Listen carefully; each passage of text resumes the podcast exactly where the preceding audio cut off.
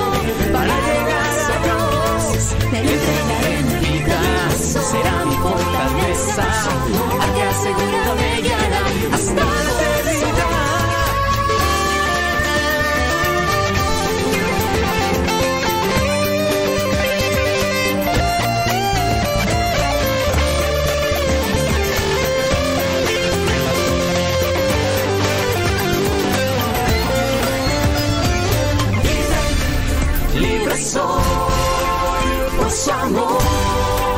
Él vive en mi corazón. Libre, libre soy.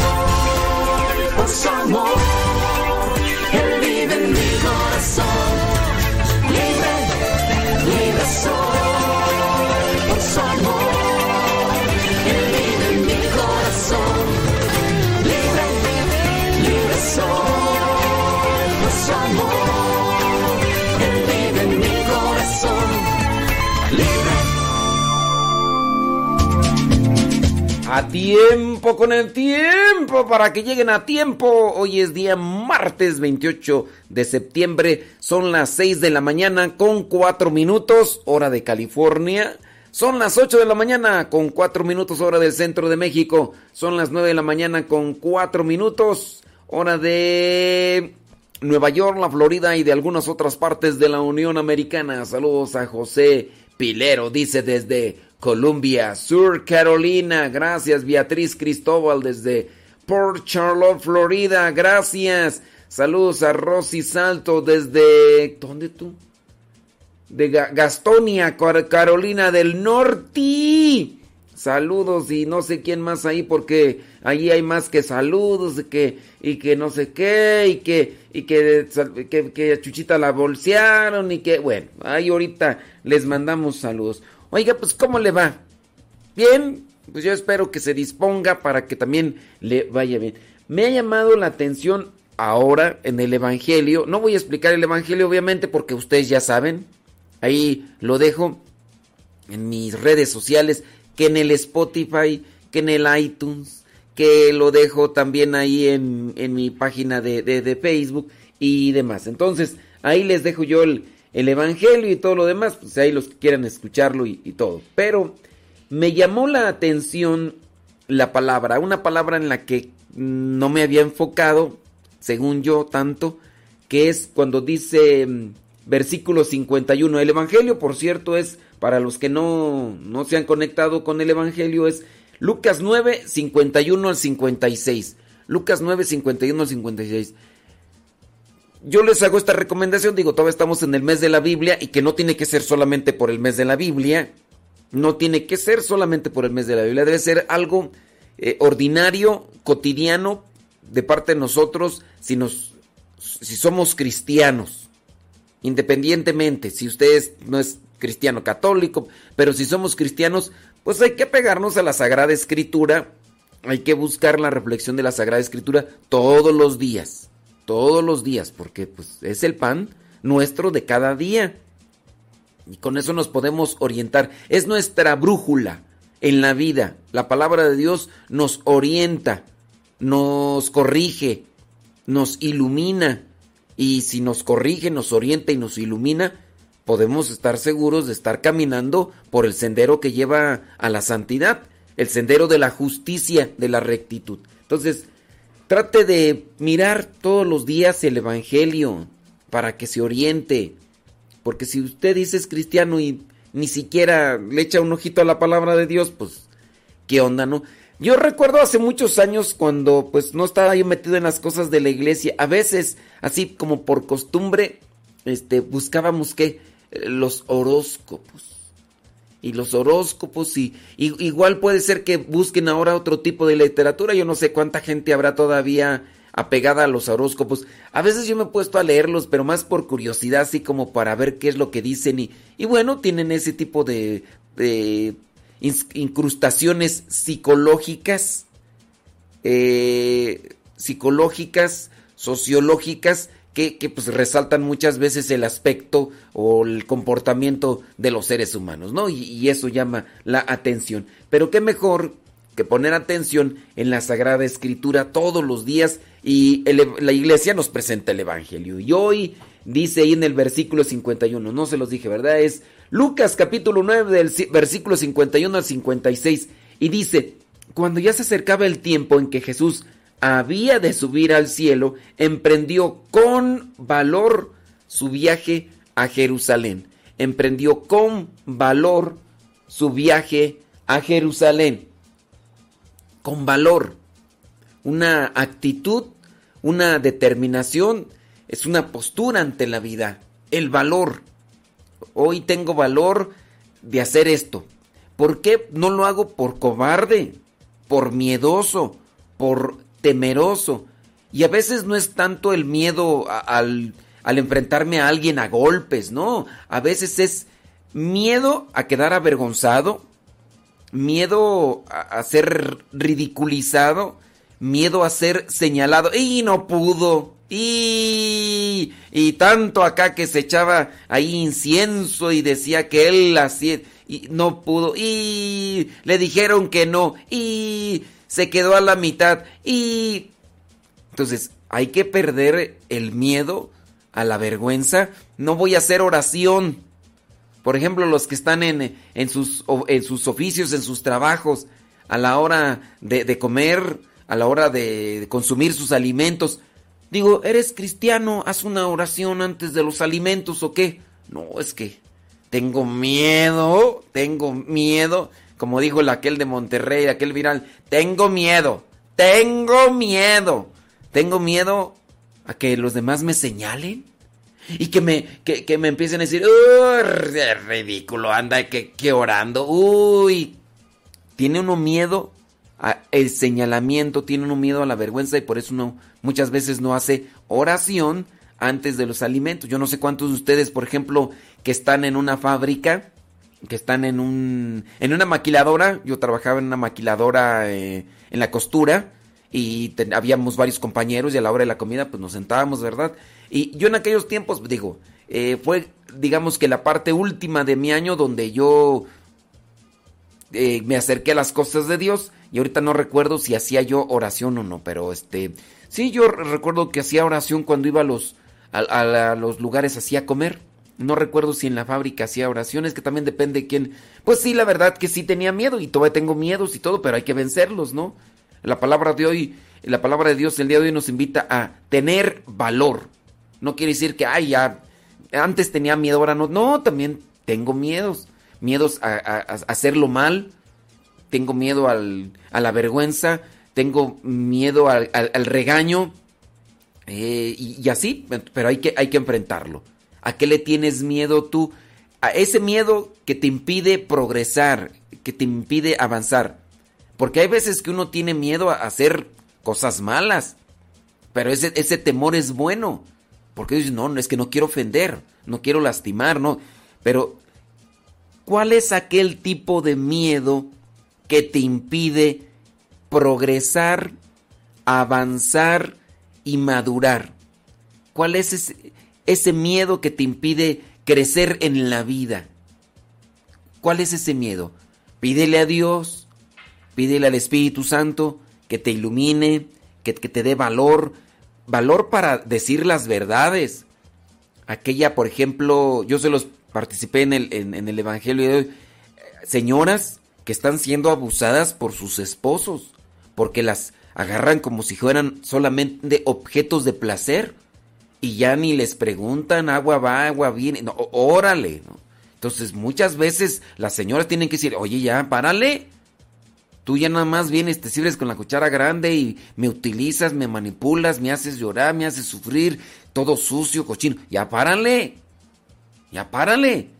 Y también hay otros tipos de cosas, ¿verdad? Pero, pues ustedes tendrían que analizar a qué es lo que le tienen que decir sus verdades.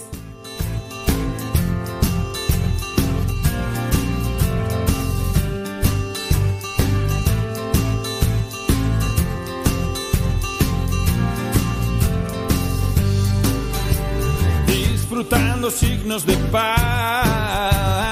compartiendo gestos de amor, va rotando el gozo de la vida dada, anunciamos a nuestro Dios, todos somos uno en su amor, todos somos muchos al ver que viviendo hoy su palabra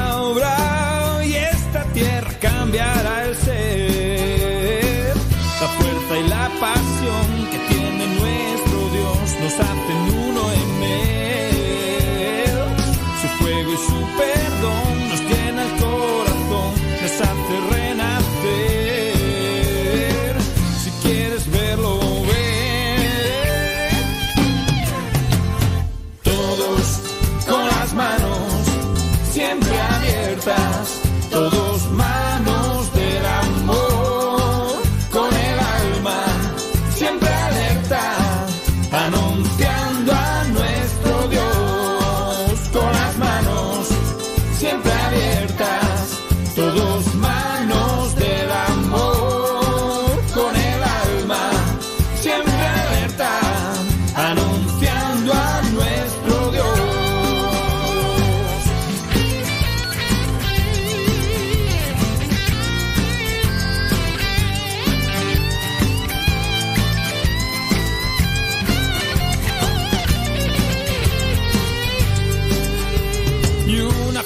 se hace lugar que hace poco ruina y va a ser con un fermento rico, humilde y cercano que hace a los de al lado crecer.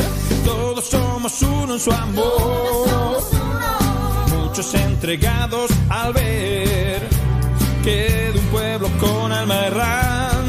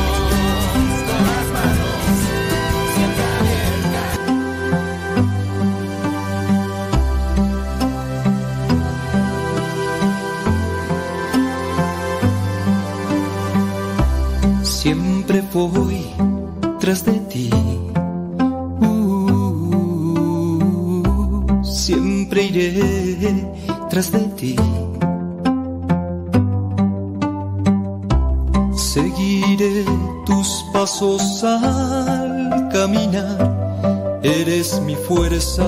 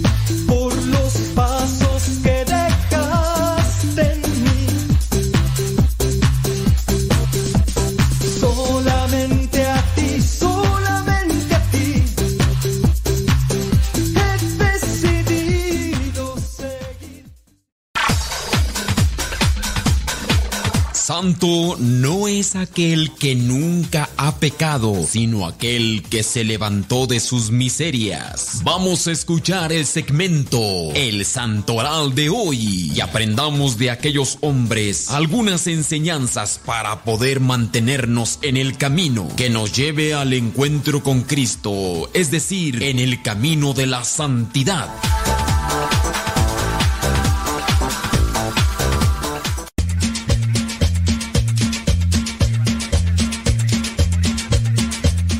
28 de septiembre la iglesia tiene presente a San Wenceslao, mártir.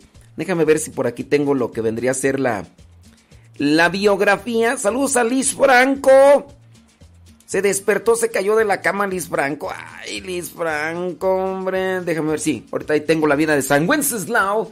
Y Wenceslao murió ahí en el año 935. Ahorita vamos a hablar sobre, sobre su vida. También la iglesia tiene presente a los santos Lorenzo de Manila Ruiz y 15 compañeros mártires allá en Filipinas. Murió en el año mil, murieron en el año 1633 al año 1637 Lorenzo Lorenzo de Manila Ruiz y sus 15 compañeros mártires. También la iglesia ahí en Turquía tiene presente a los santos. Alfeo, Alejandro y Sósimo del siglo IV, ahí en Turquía.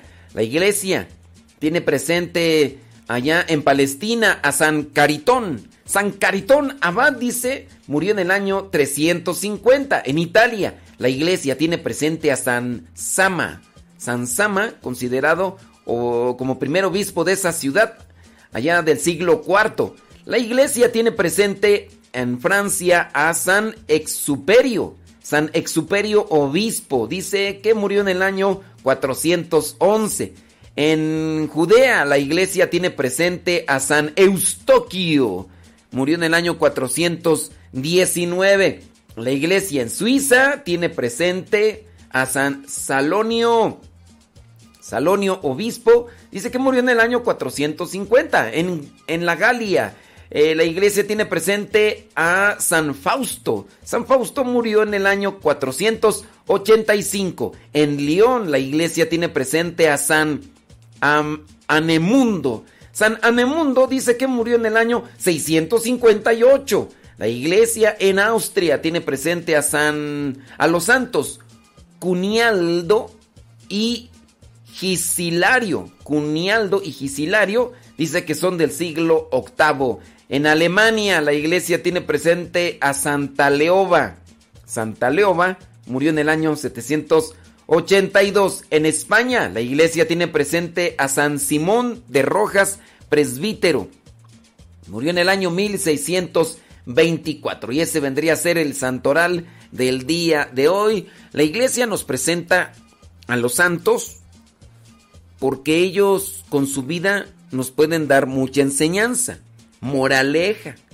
Y el hecho de que uno encuentre estos santos y que nosotros tengamos alguno de estos nombres, eso puede ser como que una motivación para decir, bueno, pues yo me llamo Simón o me llamo Gisilario o te llamas Leoba o Anemundo o Fausto, o Salonio, o Estoquio, Exuperio, Sama. Son, nombres obviamente no muy comunes entre nosotros, pero que algunos de ellos a veces sí se pueden por ahí conectar con nosotros. Wenceslao, yo no sé quién de ustedes se llame Wenceslao, si conocen a algún Wenceslao. San Wenceslao fue un soberano checo que evangelizó a su pueblo, modificó el sistema judicial y redujo las condenas relativas a la pena capital o a la tortura. El santo fue hijo de Bratislao I de Bohemia y de su esposa Draumir. También es nieto de Santa Ludimila. Entonces Wenceslao es nieto de una santa, esposa del primer duque cristiano de Bohemia, quien se encargó de su educación y le enseñó a amar a Dios, pues con razón tú. Wenceslao, pues estuvo allí bajo el cuidado de la abuelita, de la abuelita Santa Ludimila.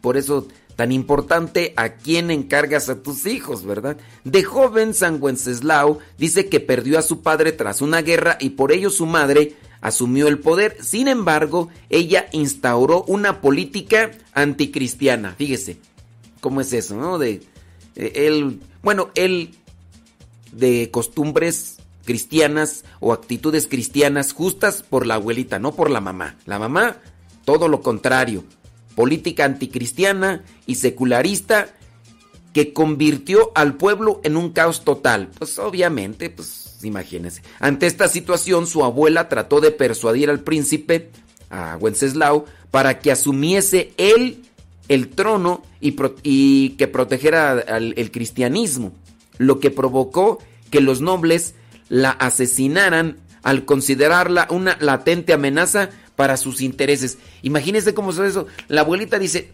hijo, le digo al nieto, ¿por, qué tú no asumes el puesto? Mira, tu mamá, hija de Dios Santísimo, ¿qué es eso?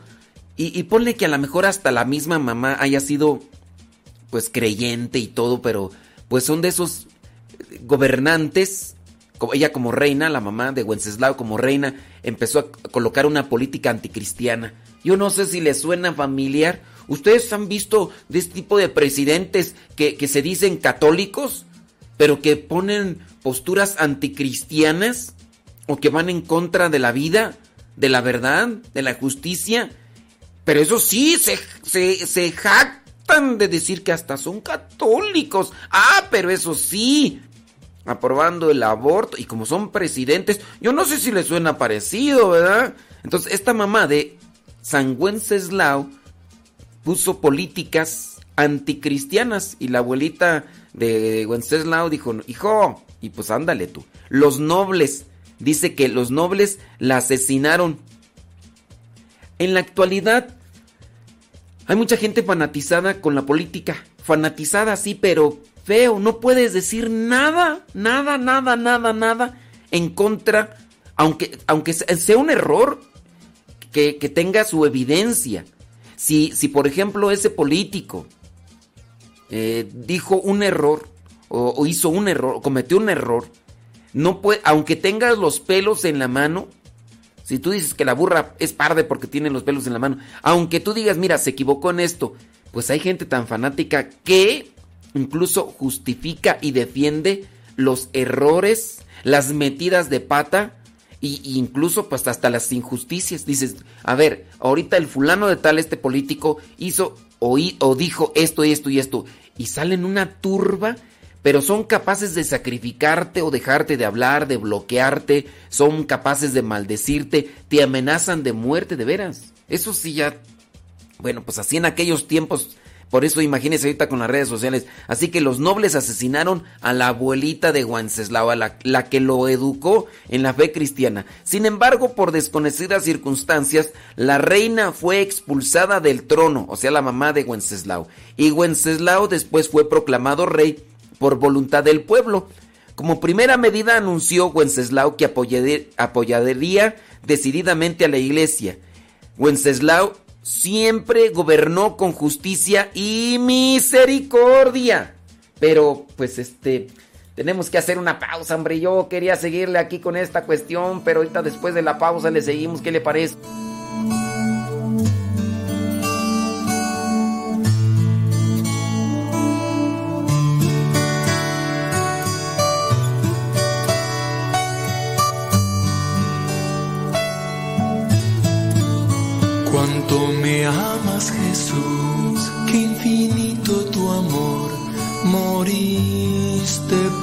Salvarme.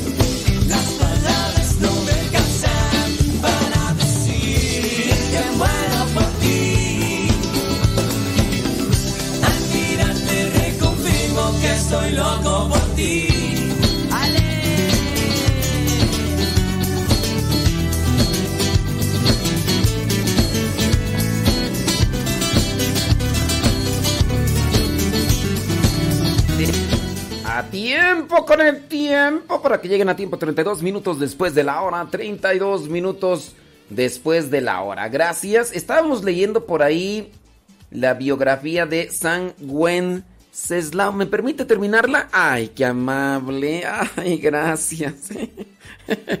Para los que apenas están recién sintonizando, estamos ahí eh, leyendo un poco sobre la biografía de Wenceslao. Estamos hablando que él es de por allá, ¿de qué año tú que, que ya hasta se me chispó? Bueno, ahorita lo reviso porque ya se me fue el avión. Ya se me fue el avión. El avión. El avión. Mira, espérame tantito, espérame tantito. Wenceslao es de allá del año 935. Murió en el año 935 y rápidamente Wenceslao, pues ese era hijo de unos reyes. Murió el papá, él fue criado con su abuelita, su abuelita fue santa, este, su mamá después cuando murió su papá asumió el cargo ahí de, de reina, pero ella puso un montón de cosas anticristianas, políticas anticristianas y ya después eh, la abuelita empezó a decirle a Wenceslao, no hijo, tu mamá está haciendo un desgarriate ahí, hay que... Y después los nobles pues mataron a la abuelita, pues dijeron, no, esta abuelita nos va a mandar acá y la mataron a la abuelita, pues después, pasado el tiempo, quitaron a la mamá de Wenceslao y Wenceslao asumió, dice, el trono y empezó a reinar con justicia y con misericordia, sobre todo, por oscuros intereses políticos, Boleslao, que ambicionaba el trono de su hermano, o sea, Boleslao era el hermano de Wenceslao. Y Boleslao dijo, ¿y por qué mi hermano sí está en el puesto y yo no? Va, pues ahora sí. Entonces, ya ve, de vez en cuando se dan ese tipo de envidias por puestos y cargos. No sé si le ha tocado de repente en la chamba. Hay gente que quiere estar en un puesto o en un cargo. Pero, y, pues tú dices, a ver, quieres estar en este puesto, pero ni sabes, nomás porque, pues, como que te. A ver. Bueno, el chiste es que Boleslao ambicionaba el lugar de su hermano, dice, y asesinó a su hermano Wenceslao de una puñalada, dice, eh, durante unas festividades. El pueblo proclamó al rey Wenceslao como mártir de la fe y pronto la iglesia de San Vito, San Vito, ¿le suena? Donde se encuentran sus restos se convirtió en centro de peregrinaciones. Tiempo después fue proclamado como patrón del pueblo de Bohemia y hoy su devoción es tan grande que se le profesa también como patrono de Checoslovaquia. Así las cosas. Y bueno, pues hay que buscar siempre asumir los cargos, puestos, eh, trabajos que nos tocan con justicia y con misericordia. Eso podríamos sacar en este caso de Wenceslao. ¿Qué más tú? Hablando de... Mm, vámonos, ¿qué te parece si nos vamos con lo que vendría... Es que ya estamos casi a punto de, terminar lo que vendría a ser este mes de la Biblia y nos vamos ahí con unas con unas curiosidades de la Biblia. Ya nos, ya nos faltan poquita, nada más son 144 eh, y creo que nos quedamos en la número 85. One moment, please, espérame tantito. Nos quedamos en la número 85. Espérame, one moment, please, espérame tantito. Nomás deja que se actualice. Vámonos con otra curiosidad de la Biblia. El, en la Biblia, ¿dónde leemos los camellos arrodillados? En Génesis 24, 11 dice que allí están unos camellos arrodillados. ¿Sabías que los sabios no tienen el corazón... Mm, a ver, ¿sabías que los sabios no tienen el corazón del lado izquierdo? Y verás que solo los necios lo tienen a la mano izquierda. ¿Cómo es eso? que los no tienen el corazón del lado. Los sabios no tienen el corazón del lado izquierdo. Válgame Dios. Lo tienen del lado derecho. A ver, ya, bueno, ahí vamos a ver. ¿Sabías que la palabra Selah aparece 71 veces en el libro de los Salmos y tres veces en el de Habacuc? Bueno, después de los Salmos, el libro más extenso en expresión es el de Isaías. Consta de 66 capítulos. Después del libro de los Salmos, el libro más extenso es el libro de Isaías. Oiga, por cierto, el día de ayer, eh, por ahí, pues algunas personas me empezaron a hacer polémica porque y yo les eh, mencioné que eh, la doctrina del purgatorio, pues digamos que tiene una referencia, porque la doctrina del purgatorio, eh, tengamos en cuenta que comienza más o menos como en el siglo II, aunque ciertamente el dogma del purgatorio se proclamó hasta el año mil, mil y fracción, 1300, 1400, el dogma, pero lo que vendría a ser la tradición la mm, doctrina del, comenzó con, en el año más o menos 200 y ahí por ahí hay algunas de las cartas de los santos, pero la doctrina del purgatorio está apegada a un texto bíblico, que es el libro de los macabeos. Y hubo una persona que me dijo, sí, pero el libro de los macabeos es un libro apócrifo, ese libro lo metieron los católicos ese libro lo metieron los católicos y digo, mm, no. El libro de los macabeos está en la Biblia griega. ¿Cuál Biblia griega? No existe. Sí existe una Biblia griega. Es la Septuaginta. Y la Septuaginta, de hecho, se empezó a formular en el año 200 y fracción antes de Cristo.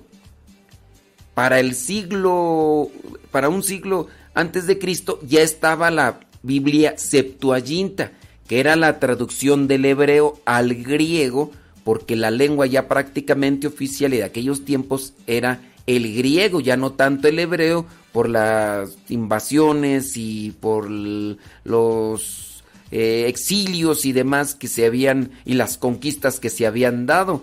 Entonces se juntaron 70 sabios judíos que hicieron la traducción del hebreo al griego, de allí se adopta la Septuaginta. Entonces, con base a eso, pues digo, hay que estudiar un poquito antes de decir cosas y, demás, ¿verdad? Pues por eso hay que conocer la Sagrada Escritura. Bueno, sigamos con otra curiosidad. Eh, el hombre que fue sanado por Pedro y Juan en el pórtico del templo tenía más de 40 años de edad. ¿Sabía usted eso? Bueno, pues yo apenas aquí lo estoy mirando. Zafira fue la mujer que menos horas ha estado viuda en la Biblia. Por haber mentido, su esposo murió y oh, después de pocas horas murió también. Entonces, Zafira, esta mujer que junto con su esposo estaban mintiéndole al Espíritu Santo, entonces Pedro por ahí le pregunta, hey, ¿qué pasó con el dinerito de ahí del terreno? No, pues mira que esto, que lo otro y pácatelas. Y después también mintió y esa mujer duró poco tiempo con vida después de su esposo. Bueno, otro dato, uno de los datos curiosos de la vida de Isaías fue la orden que Dios le dio de andar desnudo y descalzo por tres años. Álgame Dios.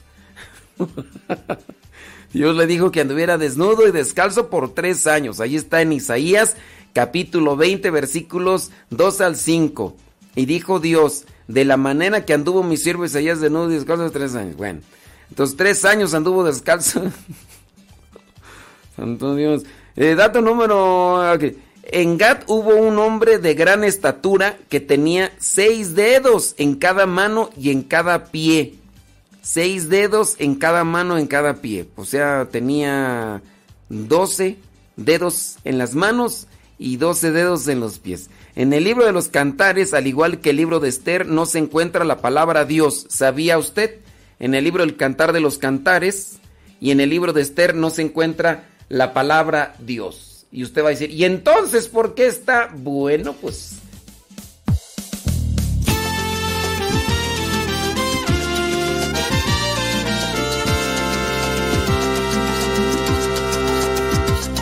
Has llenado mi vida de amor, has llenado mi vida de ilusión. Tú has cambiado mi vivir, has transformado mi existir Hoy solo quiero decir que te daré todo mi amor, que te daré mi ilusión, hasta mis sueños te daré, mi Señor. Por esa paz que tú me das, todo tu amor la realidad, tú eres mi dueño, Señor, que te daré todo mi amor. Eres mi roca, Señor. Eres mi refugio, Jesús. Tú eres mi esperanza, mi sostén y mi confianza. Por eso te digo, Señor, que te daré todo mi amor, que te daré mi ilusión. Hasta mis sueños te daré, mi Señor esa paz que tú me das, todo tu amor la realidad. Tú eres mi dueño, Señor. ¿Qué más para ti, Señor? Todo te daré.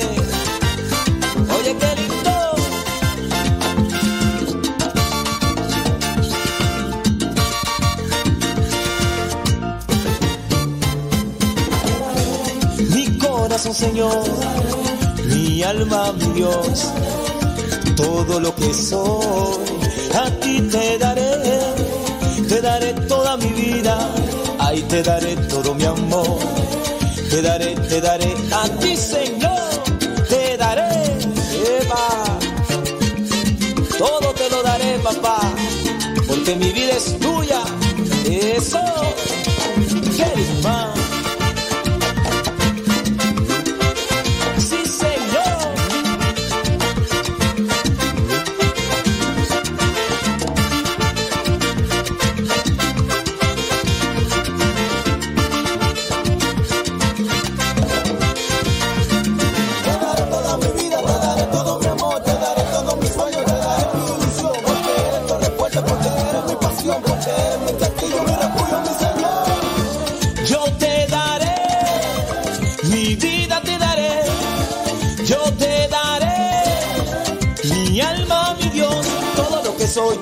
Soy, eh. yo te daré, Señor, todo lo que soy, todo lo que soy, eh, eh. yo te daré.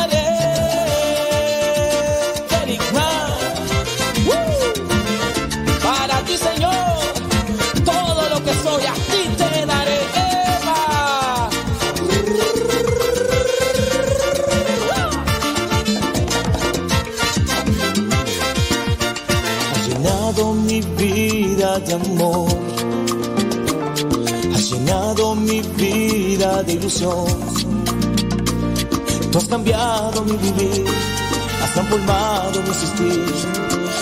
Hoy solo quiero decir que te daré todo mi amor, Señor.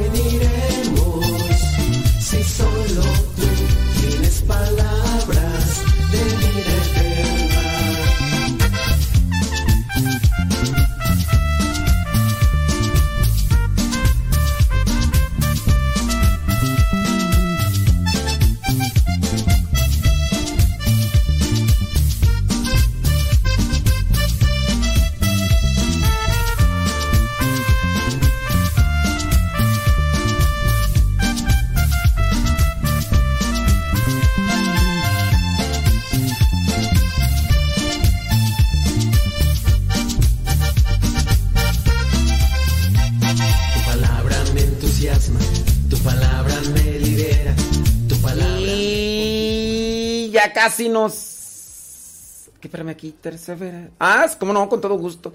Que les mande un saludo, dice. Bueno, pues no solamente voy a mandar un saludo a ti, sino que se lo voy a mandar a everybody in your home. Gracias. Saludos, dice. eh, Desde Texas, dice Diana Medina Alvaraz, desde Texas. Órale, saludos. Eh, y es que ya se pusieron a platicar ahí, que ya que a Chuchita la bolsearon y que no sé qué y que no sé cuánto.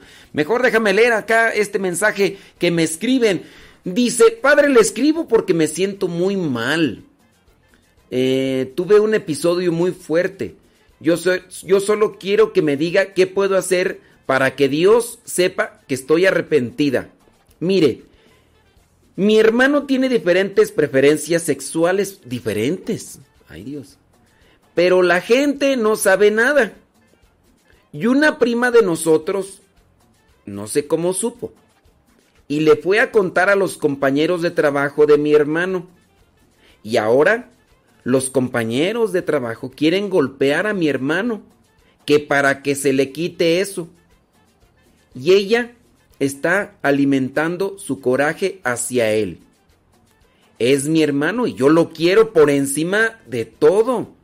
Entonces, yo, en un momento de coraje, le dije sus cosas a mi prima, que no se sienta perfecta, porque ella también tiene un hermano que está en la cárcel, porque violó a una prima. Y yo enojada le dije que también eso fuera y lo platicara, lo que era su hermano y lo que había hecho dice, y lo que había hecho, dice, mi hermano, dice, aún con su situación es un, un, muchacho noble y no se mete con nadie. Y ya sabrá por su situación cómo lo humillan. Pero aún así estoy arrepentida por la forma en que traté a mi prima, por la respuesta que salió de mi boca. Creo que no debía haber dicho esto. Me siento la peor persona del mundo por haber reaccionado así. Espero me conteste. Mira, pues eh, tu arrepentimiento sin duda es eh, fruto de una reflexión que haces al analizar las cosas y creo que tú ya lo estás exponiendo muy bien aquí.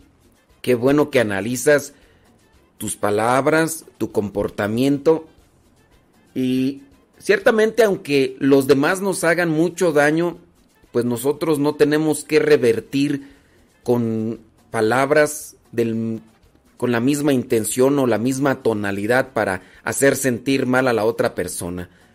Cuando nosotros nos damos cuenta de que hay personas que dicen o hacen cosas para presentarnos o hacernos eh, parecer mal o, dañarnos, pues uno tiene que, en este caso, orar por ellos. En el Evangelio se encuentra muy bien ese pasaje donde dice que hay que orar por los enemigos, hay que orar por los que nos persiguen, hay que orar por los que nos calumnian. Y sí, cuando uno lo alcanza a mirar ahí en el Evangelio esto y, tenemos la sangre fría, pues uno dice, ay, pues sí, lo voy a hacer. Pero ya cuando llegue el momento, ¿verdad? es ahí donde pues a veces no se reflexiona, no se razona. Entonces no hay que tomar la misma postura o no hay que tomar la misma actitud de, aquellas personas que, ¿por qué lo hicieron? ¿Por qué esta prima anda diciéndole a los compañeros de trabajo de, de tu hermano, pues lo que vendría a ser una, mira, tú dices que tu hermano, pues bueno, tiene un cierto tipo de preferencia. Eso puede ser como que una inclinación, ¿no? Pero en el hecho de que la persona se sienta inclinado a algo como tal, no es tanto pecado. Por ejemplo, un esposo podría tener también como que inclinado a un gusto o una atracción hacia otra persona que no es su esposa. Pero el sentir, el sentirse atraído por otra persona no es pecado. El pecado se realiza cuando él cruza esa línea y se va a querer conquistar a esa persona y hasta realiza. El querer conquistarla a una persona ya es el pecado, ¿no? Y realizar actos impuros con esa otra persona que no es su esposa, pues obviamente ya es la consumación de un pecado. Pero puede sentirse atraído, pero en el hecho de sentirse atraído por esa otra persona que no es su esposa, eso como tal no es pecado.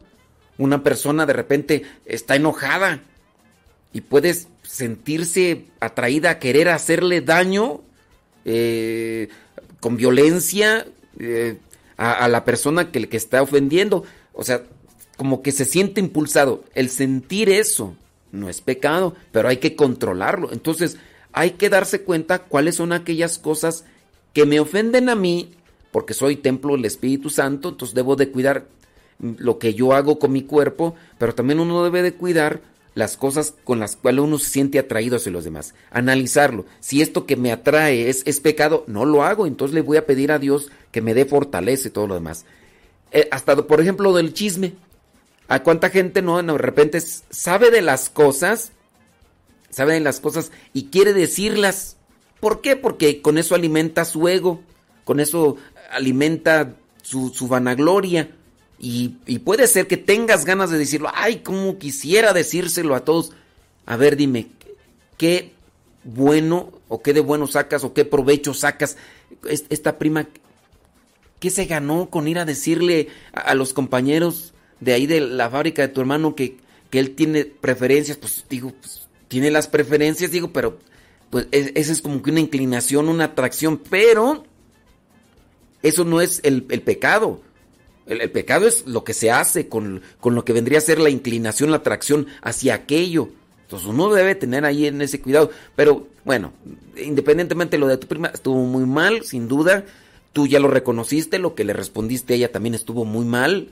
Y pues bueno, ahora hay que tratar de corregirse, hay que pues pedirle a, pedir a Dios por, por tu prima y pues también darle fortaleza, ánimo, esperanza a tu hermano y también para que busque siempre un camino de, justicia, de, santidad y, de cuidado. Y pues también uno tiene que moderar la lengua, ¿verdad? Eh, sin duda estas personas que se dedican a andar chismeando, porque ese es chisme, andar compartiendo cosas que no te corresponden ni tienes por qué andarlas diciendo ahí, andar regando, pues hay que controlar la lengua y hay que también moderar esos deseos de querer tener a la gente a nuestro alrededor que, que, nos estén escuchando. Analicemos ante esa situación cuántas veces nosotros hemos dicho ese tipo de cosas solamente para perjudicar a los demás.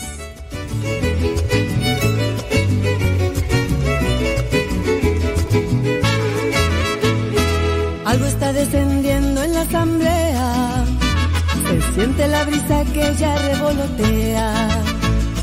Unos van orando, otros cantando. Mientras las bendiciones van bajando, unos ríen, otros lloran, hablan diferente idioma, unos danzan y otros brincan. Por favor, si alguien me explica, el Espíritu de Dios ya llegó, ya llegó, y la unción ya bajó, ya bajó, ya bajó. El Espíritu de Dios ya llegó, ya llegó, y la unción ya bajó, ya bajó, ya bajó. Cristo había prometido que a su pueblo elegido la promesa enviaría, hoy ha llegado ese día. Siento que mi cuerpo se está erizando lágrimas de mis ojos van bajando. A mi alrededor que unos alaban y otros reciben la paz que necesitaban. Unos ríen, otros lloran, hablan diferente idioma. Unos danzan y otros brincan. Por favor, si alguien me explica, el Espíritu de Dios ya llegó, ya llegó. Y la unción ya bajó, ya bajó, ya bajó. El Espíritu de Dios ya llegó, ya llegó. Ya bajó, ya bajó, ya bajó.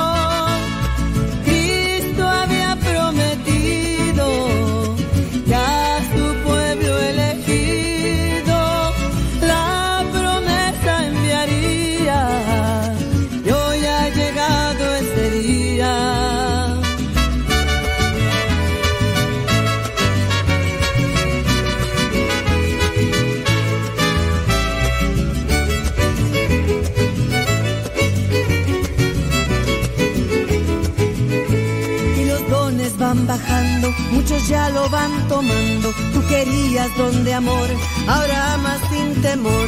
Tú pediste fortaleza, vete y anda con firmeza. El Espíritu de Dios ya llegó, ya llegó. Y la unción ya bajó, ya bajó, ya bajó.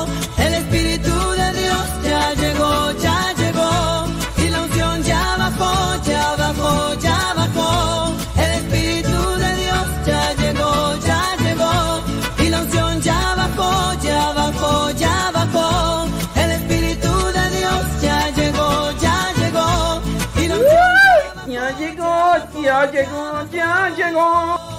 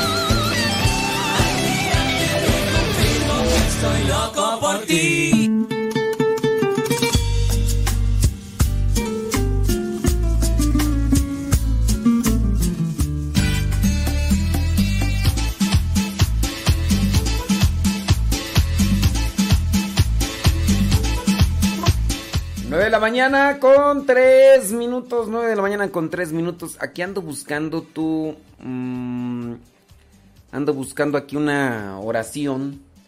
O frases. Da, dame valor.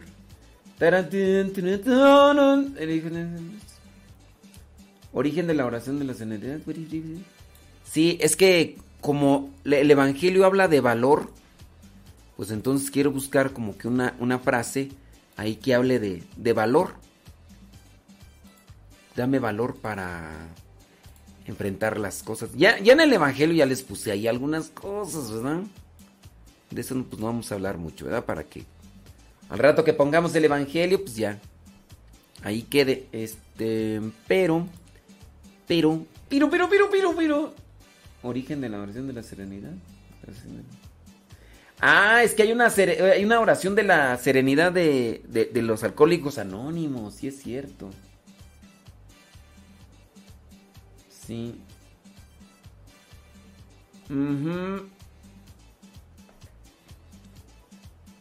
Eh,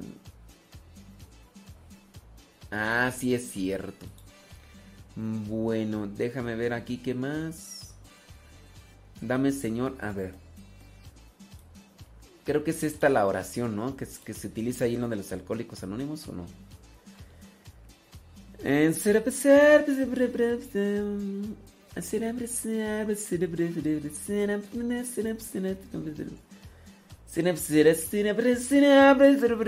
Dice así. Dame serenidad, Señor,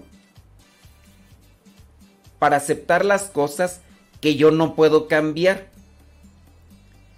Serenidad para aceptar, pero también dame valor,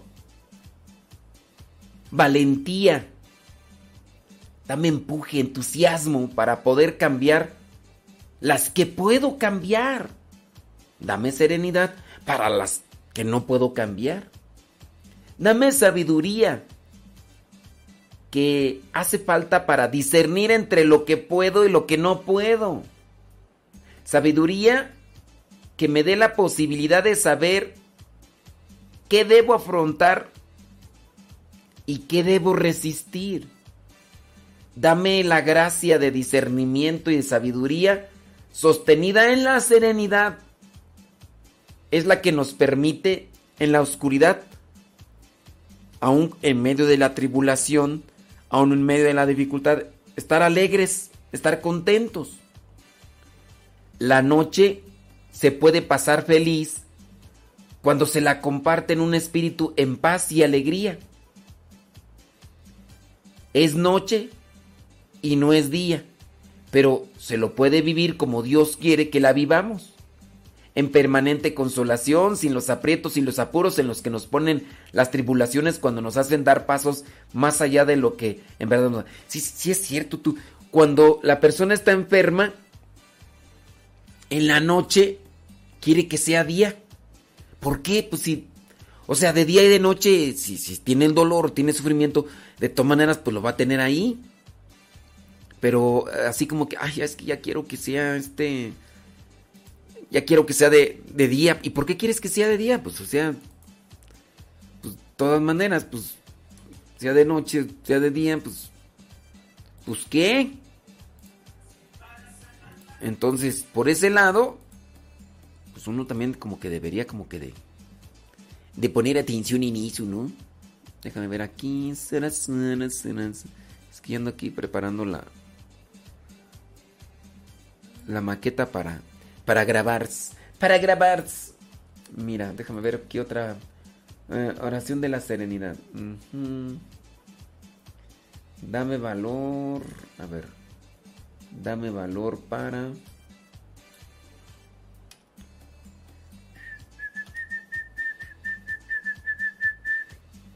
plegaria y la serenidad. Obrando. Mira, hasta me encontré una canción del, del grupo Límite, la de las colitas. ¿Eso qué? Del grupo Límite. Alicia Villarreal, ¿no? Cuando salía Ali- Alicia Villarreal y... ¿Cuál canción era la que... Estaba en aquellos tiempos cuando salimos en la noche de talento, tú, aquella canción de... De... Que yo, que yo salí de Marc Anthony ahora. ¡Ay, Dios mío, hombre! Ya. O síguense. Ya, chiquillo. Señor, ya.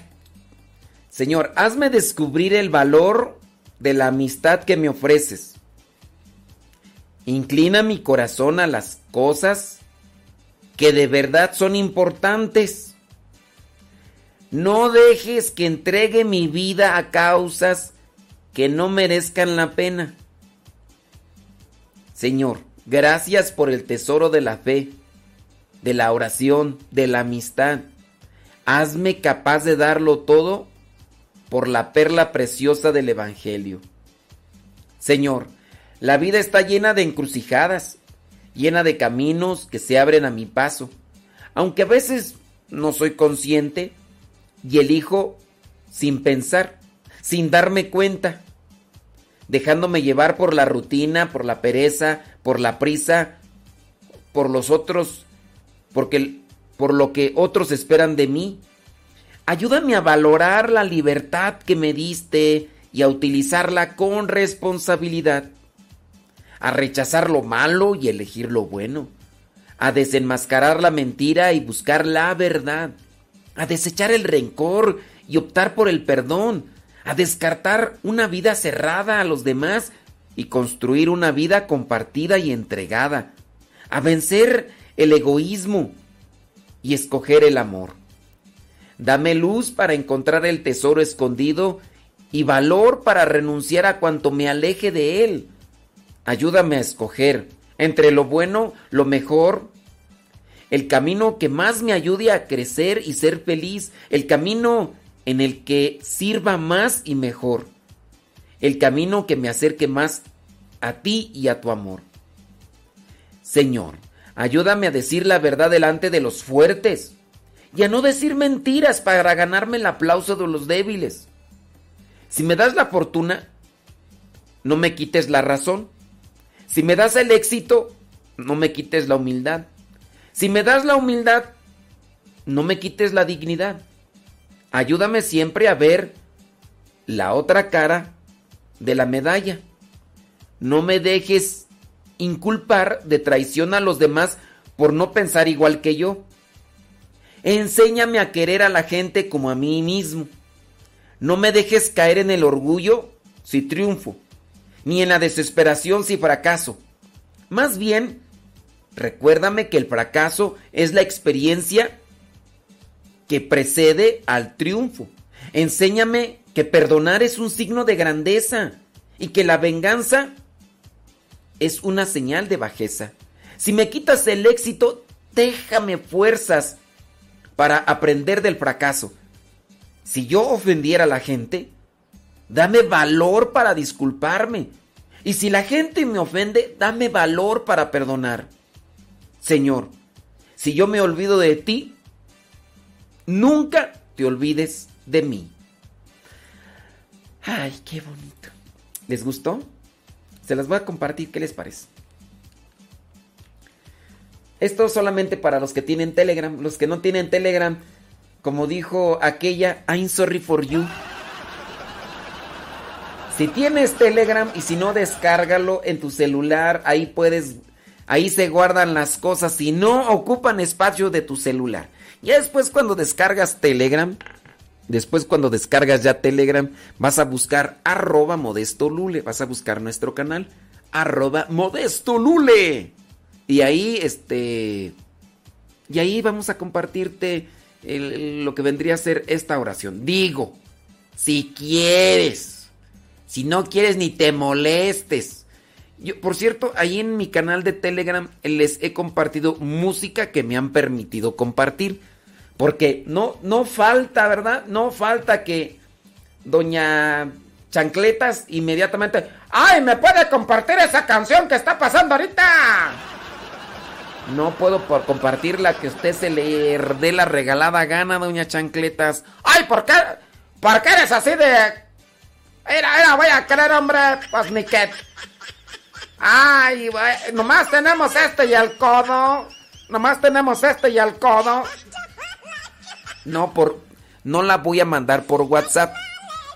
Porque por WhatsApp no voy a estar mandándole a todos los grupos ahorita que tengo en WhatsApp. Como si, en un solo grupo estuvieran todos los contactos, se los mandaba. Los que me siguen en el diario misionero saben que tenemos más de 7000 contactos en WhatsApp. No voy a estar mandándoles a los 7000 contactos porque tú estás ahí en WhatsApp. Por eso es mejor Telegram. En Telegram se pueden meter ahí 30 mil, 40 mil. Que no tenemos esa cantidad, obviamente. Pero si no me estés pidiendo, ¡ay, mándamelo para WhatsApp! ¿En qué grupo estás? Ay, pues yo no sé, pero pues mándalos a todos. Ahorita, ¿quieres que me ponga ahí a, mandar? Si ya ves que en la tarde, en la noche, me tardo una hora y 50 minutos en preparar todo lo de Evangelio y mandarlo a, más de los 7 mil contactos que tengo. ¡Ay! Pues para eso estás, ¿no? Para eso estás. Gente floja y nomás ten... ¡Ay, uy, ya! Se acomodó. Ya, estás en tu área de confort. No me quieres mandar esa oración por WhatsApp, ¿ya ves?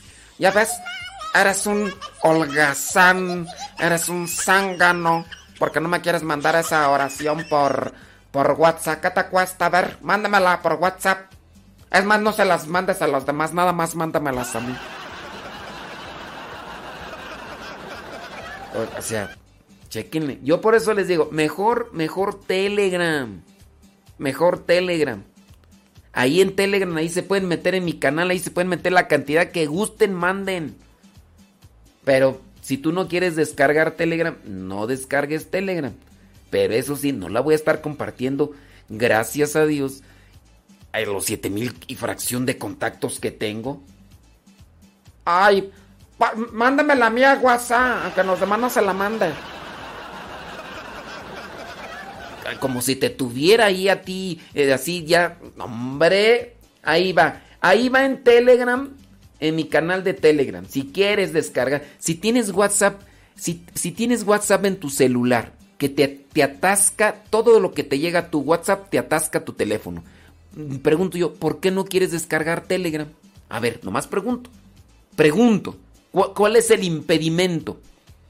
Ay, es que no tengo espacio, ni vas a tener espacio porque el WhatsApp, imágenes, videos, todo te lo atasca en el celular. Todo. Todo. Y, y, a ver, dime, ¿por qué no descargas Telegram si, si es mejor Telegram que WhatsApp? Porque no quiero. Ahora tú ya no me vas a mandar a mí. No me dejo mandar ni por mi viejo y ahora. Ahora, ahora resulta que tú me vas a mandar. Vete mucho a chiflar al monte. ¿Te crees que.? Ah, Ahora sí. Ahora resulta que ya hasta me están diciendo que poner. Ay, bueno, no sé qué, no sé qué. no sé qué. Yo ya me voy a ir a poner en la oración al Telegram. Pues ya no te voy a escuchar para que se te quite. Va, ahora resulta.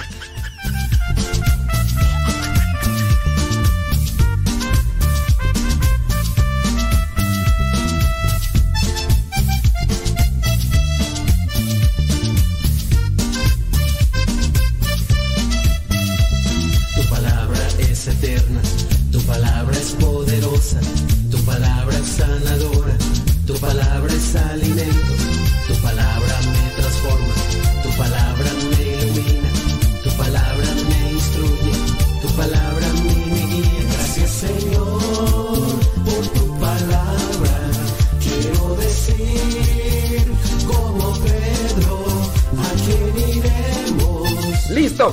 Ya.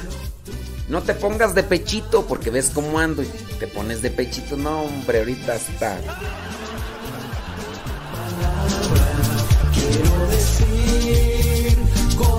Ves que el niño es risueño y luego le haces cosquillas. Tienes palabras de vida eterna. Tu palabra me perdona, tu palabra me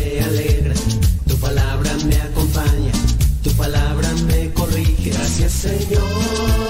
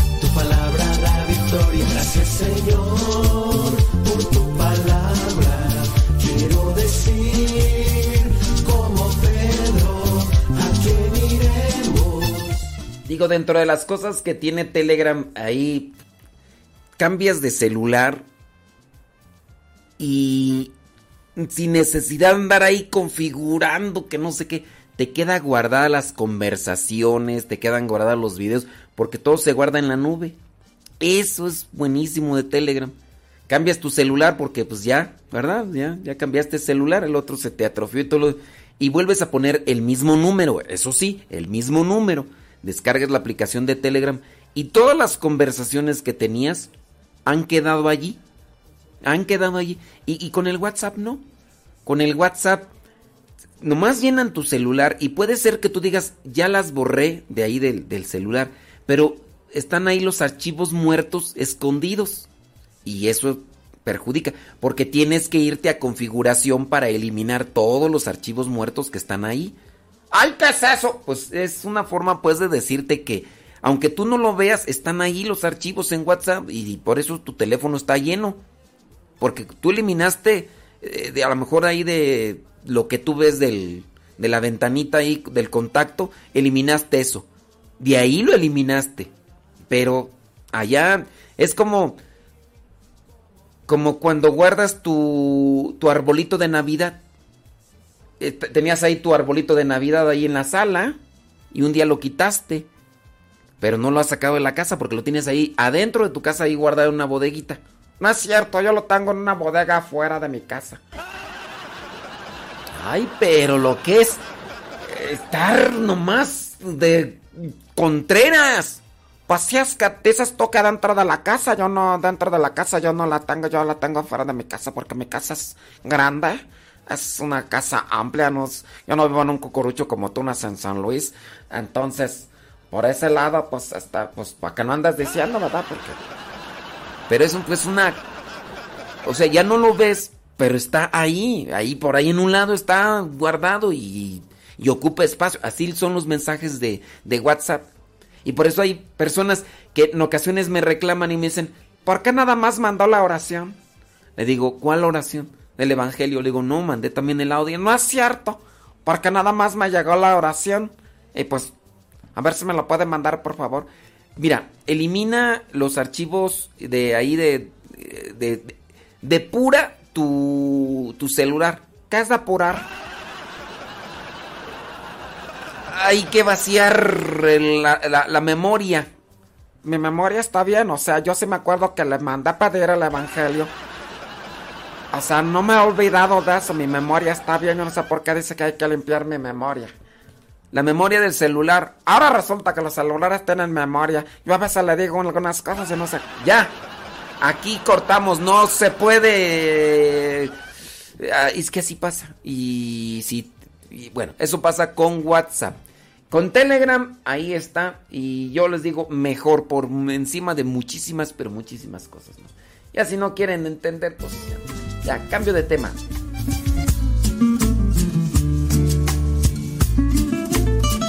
Me ahogo en un mar de dudas.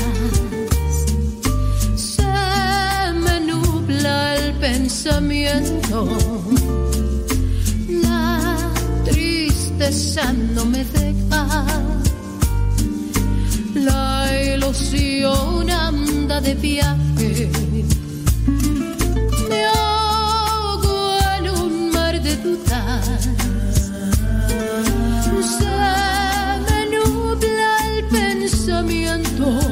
Saludos, Odalis, hasta Perú. Tristeza no me deja. La ilusión anda de viaje. Yo pienso en ti, busco tu ayuda y pienso en ti, Señor. Yo pienso en ti. Saludos a Liz Franco que se anda limpiando las lagañas. Yo quisiera abandonarme en tu santa placidez. Sin mañana, sin mañana, sin pasado y sin tal vez. Contar el daño a el daño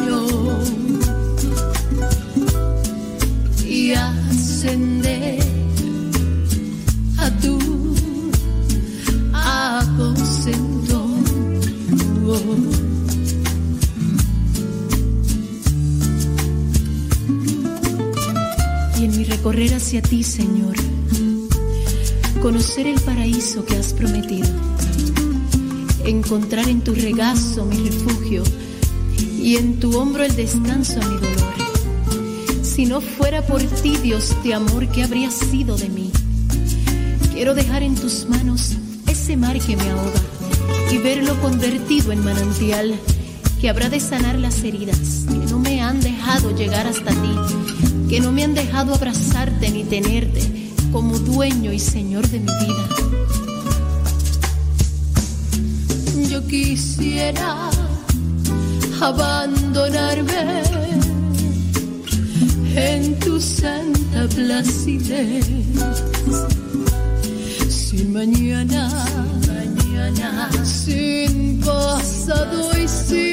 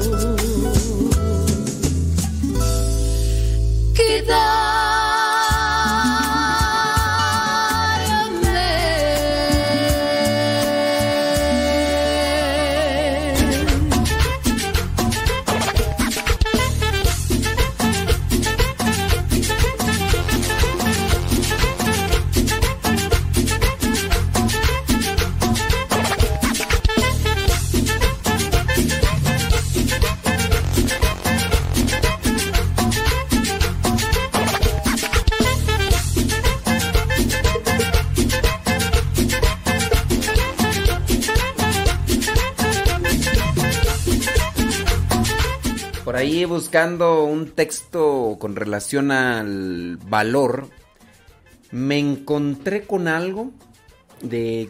Creo que lo preparé para un tema, creo, creo. O una predicación, no recuerdo muy bien. La valentía. ¿A dónde vas, Odalis? Ok, dice que ya se va. ¿Ah? Válgame Dios. ¿Dónde vas? ¿Dónde vas? La etimología de valiente. La palabra valiente viene del latín valentis. Valentis.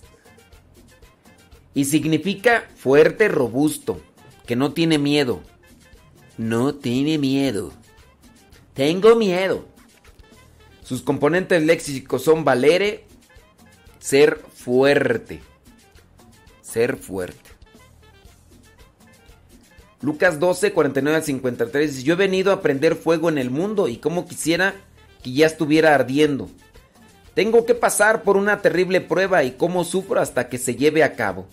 ¿Creen ustedes que he venido a traer paz a la tierra? Les digo que no, sino división.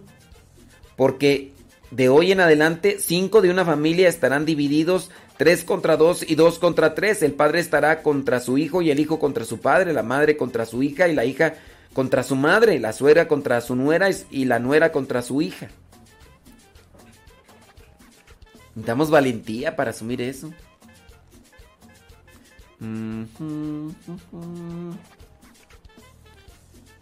Que sí, sí, estaba mirando aquí estas citas bíblicas, ¿qué onda con eso?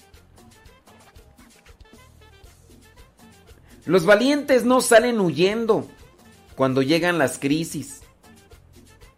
El valiente persevera con la mirada fija en una meta. El valiente eh, no se conforma con ser uno más de la multitud. El valiente está comprometido 100% por su causa. Los valientes no se desaniman porque los dejan solos. El valiente está preparado para todo, incluso para quedar solo. El valiente no mira la cantidad ni dimensión de los problemas, sino lo que lograrán con su lucha. El valiente no depende de sus fuerzas, el valiente depende de Dios. Los valientes permanecen firmes a pesar de las circunstancias. El valiente no cambia sus metas por la adversidad. El valiente tiene claro que Dios es quien da la victoria. El valiente no se detiene ante los obstáculos. Los valientes desarrollan sus capacidades a partir de las crisis. El valiente va hasta el final. El valiente no se da por vencido fácilmente. Características, mira estas características del valiente, están chidas. Los valientes no salen huyendo cuando llegan las crisis. Ok, esto ya lo habíamos leído. Ah, esto ya, mira. Déjame buscar acá más de estas. Tararán, tarán, tararán. Características del valiente. A ver, déjame ver. Ah, esto está chido. Oh my wow. Esto por lo del evangelio, ¿eh? Esto por lo del evangelio. De. Déjame ver. Cualidades de las personas valientes. Vencen el miedo. Mm, no necesitan la aprobación de los demás. Los límites los deciden después. No actúa al servicio de los resultados el valiente. El valiente arriesga. El valiente tiene ideales. El valiente sabe decir que no cuando sabe que el valiente está presente. El valiente acepta las cosas como son. El valiente es responsable y dueño de sus acciones. Oh my wow. Wow, wow, wow, wow. Déjame aquí guardar esto. Porque yo pienso que lo vamos a desarrollar en un tema, ¿no? Pues sí. Pues tenemos que. Déjame ver acá. Esto lo vamos a desarrollar en un tema. Muy bien. Déjame ver acá otras cosas más. ¿Será que será que Otras cualidades. Ujú. A ver, este, este está interesante, dice. Características de quienes sirven a Dios con valentía. Esto por el tema del evangelio del día de hoy, que es que dice que cuando llegaba la hora de que Jesús se fuera al cielo, subió a, Je- a Jerusalén con valor. No, ¿cómo va tú? Espérame tantito. Cuando ya se acercaba el tiempo en que Jesús había de subir al cielo, emprendió con valor su viaje a Jerusalén. Emprendió con valor su viaje a Jerusalén. Eso es el valor, la valentía. Los valientes no salen, esto ya lo habíamos dicho, ¿no? Sí es cierto. Ah, estas son las características. Sí, esto ya lo habíamos visto. Esto ya. Sí. One moment, please. One moment, please. Calmantes, montes, alicantes, pintos, pájaros, cantores. Es martes, martes 28 de septiembre. Septiembre.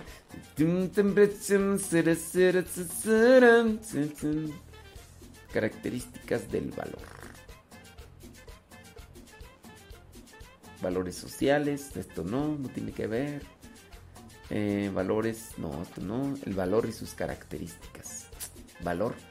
Valor, axiología, no. ¿Cuáles son las características? No. ¿Cuáles son las características? No, tampoco. ¿Qué es el valor? Valor. Déjame ver qué dice aquí. ¿Qué es el valor? Valores. No, es que aquí presentan lo de los valores. No, esto no. Valores personales, valores culturales, valores espirituales. No, esto no. El valor como una definición, no. Los valores humanos, valores característicos. Ah. Ah. ¿Qué es el valor?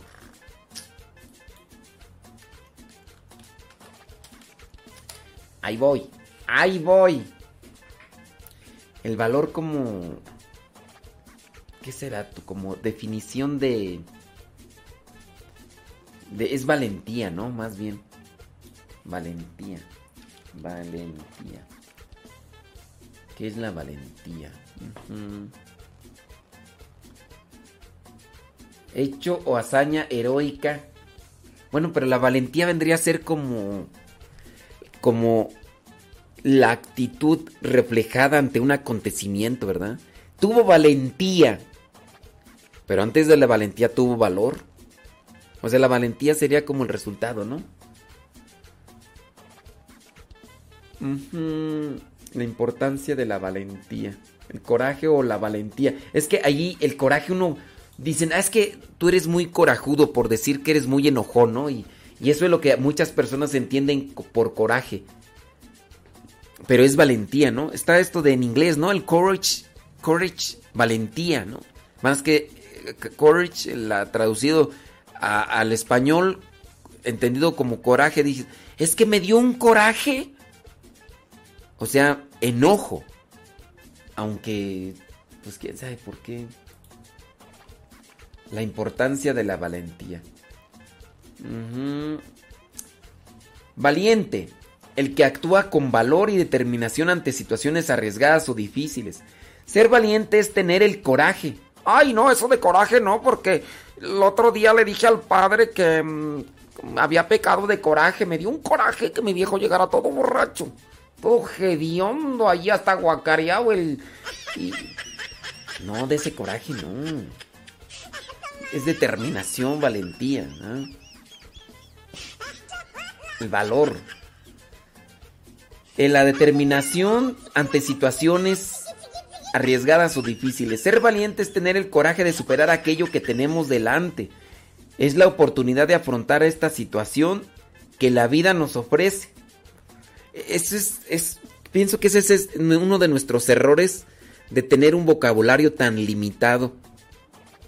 Por ejemplo, ahorita estoy mirando yo en las redes sociales que algunos comienzan a censurarse al pronunciar la palabra fraternidad, porque dentro del vocabulario masón se utiliza fraternidad universal.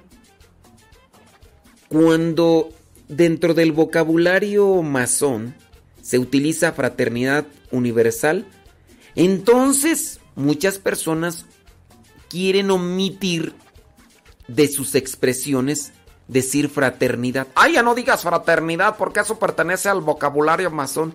Sí, pero no es no es que sea de, su propiedad la palabra fraternidad. Ay, pues yo para que ya no me vayan a confundir con masón, yo ya mejor ya no lo digo tú, porque ya ves cómo es esto. Y ahora, estos mismos que han omitido, que han censurado la palabra fraternidad de su vocabulario, censuran a otros e incluso califican a otros que dicen fraternidad. Por ejemplo, en el caso de si un sacerdote dice, es que debemos de abrirnos a la fraternidad. Ay, ese sacerdote de Sagora es masón, mira, porque ya está diciendo fraternidad. Ahora, si aplica fraternidad universal el sacerdote o el obispo, es masón. Está encubierto. Ay, ya acabo de descubrir un masón. ¿dónde tú? Y es sacerdote dentro de la iglesia. Mira, ese sacerdote acaba de decir, hay que abrirnos a la fraternidad universal. Y eso es, eso es de las masones. Él es masón, porque acaba de... Pero fraternidad universal, o sea, fraternidad de todos. Sí, pero fraternidad un- universal es de los masones. Y si tú lo has dicho, tú eres masón, así que córtalas. Ya no quiero nada ver contigo. Es más, ya te voy a dejar de escuchar porque acaba. Lo mismo que cuando uno habla de energía. Ciertamente se habla de la energía dentro de la nueva era. Pero también el ser humano tiene energía. Como esa fuerza que, que lo impulsa. Por ejemplo, cuando se le conecta al corazón para ver los ele- electrocardiogramas, ¿no? Es, es una energía que está ahí. Es más, nosotros tenemos energía en cierto sentido, en cierto sentido, que no es lo mismo, cuando, no sé si ustedes han agarrado alguna tela y, se llenan de energía. Tocan a otra persona y les hace un corto. ¿Sí o no? Y repente, ¡ay! ¡Ay! Por, me salió electricidad. Pegué en el, en el metal. Pegué en el metal y traía estática. Dios, de- Es más, cuando una persona se está petateando, le tienen que dar electroshocks, que es electricidad, que es energía. Es energía. Pero muchas veces mm, somos tan limitados que omitimos decir energía cuando nosotros somos energía también en ese sentido, que nos tienen que meter energía eléctrica para, porque el corazón ya se detuvo. Entonces tenemos energía. Pero, ah, no, es que eso es de la nueva era, eso de la energía, entonces ya no lo voy a decir. Y pues no, obviamente no. Entonces, lamentablemente por nuestros vocabularios y nuestro criterio tan limitado, censuramos todo lo que en ocasiones se relaciona con cosas sí que son negativas, que son contrarias a, nuestra fe. Y pues bueno, así, así queda. Bueno, ándele pues, señores, señores.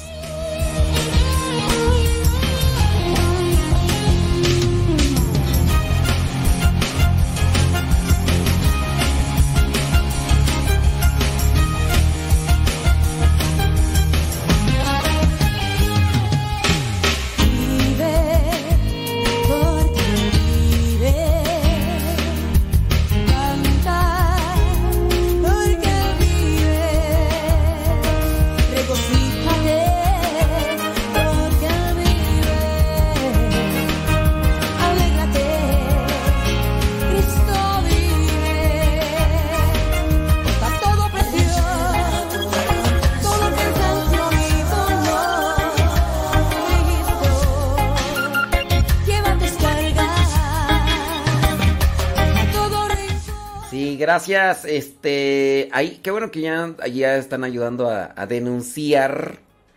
Eh, sí, hay personas que se meten. Este, ayer, por ejemplo, se metieron al al chat de Radio Cepa y que una señora que le había dado cáncer, pero que tenía un dinero y que no sabía qué hacer con el dinero, que quería repartirlo en obras de beneficencia y todo, obviamente son personas estafadoras. Y también este tipo de personas que tienen ahí con con eso de cosas feas pues que presentan ahí en el en el en el YouTube de Modesto Radio ahí también ahí comienzan a gracias por denunciarlos digo esa es la manera como las que tenemos que que atacarlo. Entonces thank you very much ya ya miré que bueno que ya ya ya se ocultó ya se bloqueó ya todo lo demás ándele pues saludos a Ali Estrada desde Queen Creek Arizona Queen Creek Arizona ándele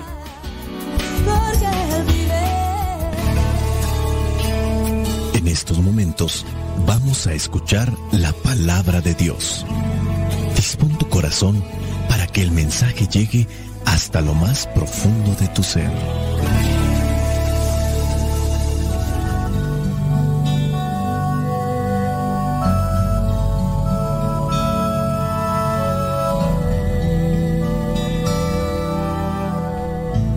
El Evangelio que la iglesia nos presenta para el día de hoy corresponde a Lucas, capítulo 9, versículos del 51 al 56. Dice así, cuando ya se acercaba el tiempo en que Jesús había de subir al cielo, emprendió con valor su viaje a Jerusalén. Envió por delante mensajeros que fueron a una aldea de Samaria para conseguirle alojamiento, pero los samaritanos no quisieron recibirlo porque se daban cuenta de que se dirigía a Jerusalén. Cuando sus discípulos, Santiago y Juan, vieron esto, le dijeron, Señor, ¿quieres que ordenemos que baje fuego del cielo y que acabe con ellos? Pero Jesús se volvió y los reprendió. Luego se fueron a otra aldea. palabra de Dios. Te alabamos, Señor. Señor Jesucristo, nuestro divino Salvador,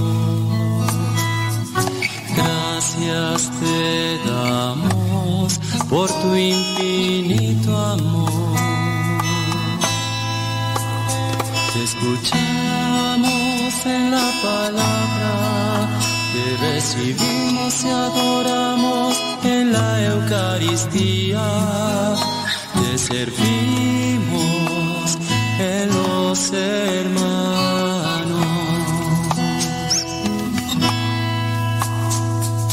Que seamos misioneros como lo quieres tú oh.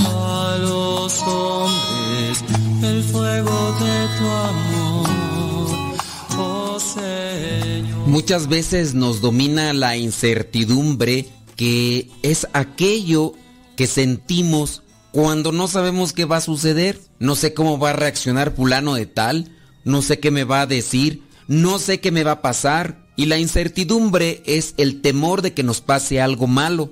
En el caso de Jesús, Él sabe muy bien qué es lo que ya le toca. Él siendo verdadero hombre, verdadero Dios, pero siendo verdadero hombre, se cansa, se duerme, tiene hambre y también le domina aquello que a nosotros también nos domina, el miedo. Pero aún así, Él también nos está dando una enseñanza.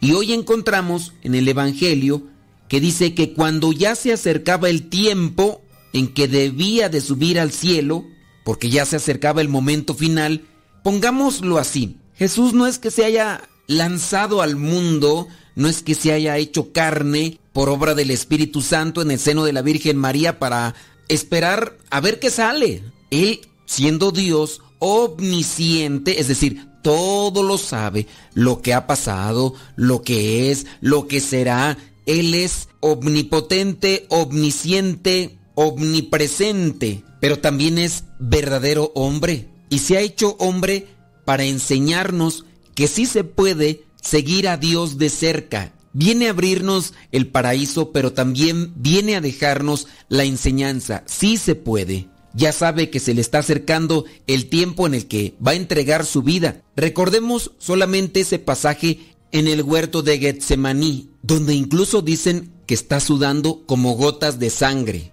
Sudando. El miedo sin duda estaba haciendo presa de él. Y Jesús llega a expresar esas palabras que están ahí de Padre, si es posible, aparta de mí este cáliz, pero que no se haga como yo quiero, sino como tú quieres. El miedo, el cansancio, la sed, el hambre, el sueño, a Él lo acorralan también estas cosas que a nosotros. Pero Él nos enseña que ya sabía que se acercaba el momento y emprendió con valor su viaje a Jerusalén. Lo que ya nosotros sabemos que pasó, Él ya lo sabía que le iba a pasar. Y emprendió con valor su viaje a Jerusalén. Pidámosle a Dios que nos dé valor para enfrentar esas cosas que dentro de nuestra incertidumbre nos paralizan, nos dominan y nos controlan. En tu nombre seguiré caminando, aunque me domine el miedo. Espíritu Santo, concédeme valor para decir lo que tengo que decir para salir de esta injusticia, para salir de esta situación. Concédeme valor para actuar como tengo que actuar, como verdadero hijo tuyo.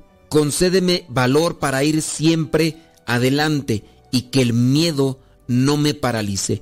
Decía el padre Pío que el miedo es campo fértil donde el demonio siembra, donde el demonio cultiva. Y si hay miedo, puede haber también cobardía. Dame valentía, Señor, para emprender ese camino que tú has trazado para alcanzar la santidad. Jesús lo hizo, Jesús me enseña.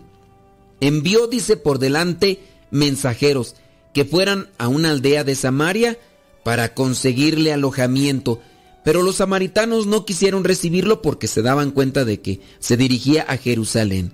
Él quería que le fueran preparando el camino, pero aún así, los samaritanos que ya lo conocían no quisieron recibirlo. Y ahí viene esa actitud impulsiva de estos apóstoles conocidos como los Buanerges, hijos del trueno. Por lo impulsivos, ellos se dejaban controlar por este sentimiento. Y es ahí cuando le dicen a Jesús, Señor, ¿quieres que ordenemos que baje fuego del cielo y acabe con ellos? ¿Cuál era el delito que habían cometido? ¿Cuál era el pecado? Simplemente estos de Samaria sin duda tuvieron miedo. Ellos sí se dejaron dominar por miedo y por eso no dejaron que Jesús se estableciera en estos pueblos, porque como ya sabían que iba a Jerusalén y como lo estaban buscando para acabar con su vida, imagínense estos de Samaria, que de por sí tienen algunas dificultades con el pueblo romano, que tienen dificultades con el pueblo judío como tal, le dan hospedaje a Jesús con sus discípulos cuando lo andan buscando, cuando andan ya preparando todo para acabar con él, pues van a decir, ah, pues miren, estos también son de los discípulos de Jesús.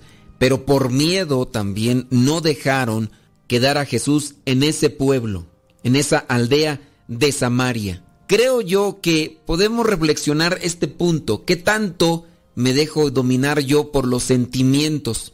¿Qué tanto me dejo yo dominar por las emociones? Santiago y Juan, hijos del trueno, Buanerges. Si quieres, ordenamos que baje fuego del cielo. Solamente porque no dieron permiso que se quedaran ahí en esa aldea. Jesús se volvió a ellos, obviamente, y los reprendió. Pues es que está mal. Jesús ya les ha dado autoridad y poder para expulsar demonios, para poder sanar a los que están enfermos. Ellos pueden realizar muchas cosas y ahora abusan del poder, del poder de Dios. Y también en eso debemos nosotros de reflexionar. Quizá yo no tengo un cargo importante, pero a lo mejor estoy en un puesto en el que me toca coordinar, en el que me toca dirigir a otras personas. Y porque me toca coordinar o dirigir a esas personas, abuso de ellas. Me dejo que me dominen los sentimientos, las pasiones y empiezo a gritar, empiezo a ofender, empiezo a humillar, a lastimar. Espérate tantito. No seas como esos buanerges. No seas como esos de Samaria, también miedosos. Presentémonos ante la luz de Dios para conocer qué es lo que tenemos que hacer en este camino hacia el Señor. Y que cuando ya sepamos lo que tenemos que hacer, hay que pedirle al Señor valor. Hay que pedirle al Señor valentía. Muchas cosas omitimos en nuestras circunstancias, en nuestra realidad. Por ejemplo, a veces necesita valor una esposa para decirle sus cosas al esposo, cosas que está haciendo mal, obviamente. Pongamos un ejemplo, el esposo se deja llevar por su egoísmo y dominado por la lujuria, está abusando de su esposa. Ya incluso solo busca el saciar sus apetencias. Y a la esposa ya le molestó, a la esposa ya le incomodó eso porque la está utilizando como un objeto solamente para satisfacer sus apetencias. La señora necesita valor para decirle, te calmas, te sosiegas, y así también otras personas a veces necesitamos valor para enfrentar al que está abusando, al injusto. La señora aquella también necesita valor para decirle sus cosas a sus hijos. Cuando sus hijos están sobrepasando, imagínate esta señora que, está sufriendo porque tiene en su casa a su hija que es floja, es holgazana, es sucia, tiene ahí viviendo a su pareja porque ni casados están.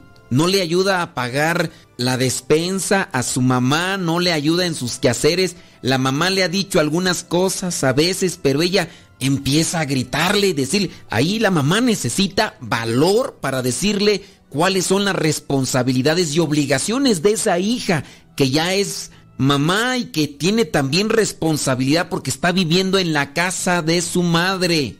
Pero la mamá a veces no tiene valor ante las injusticias. Pidamos a Dios valor para enfrentar a ese camino que debemos de recorrer para alcanzar la santidad.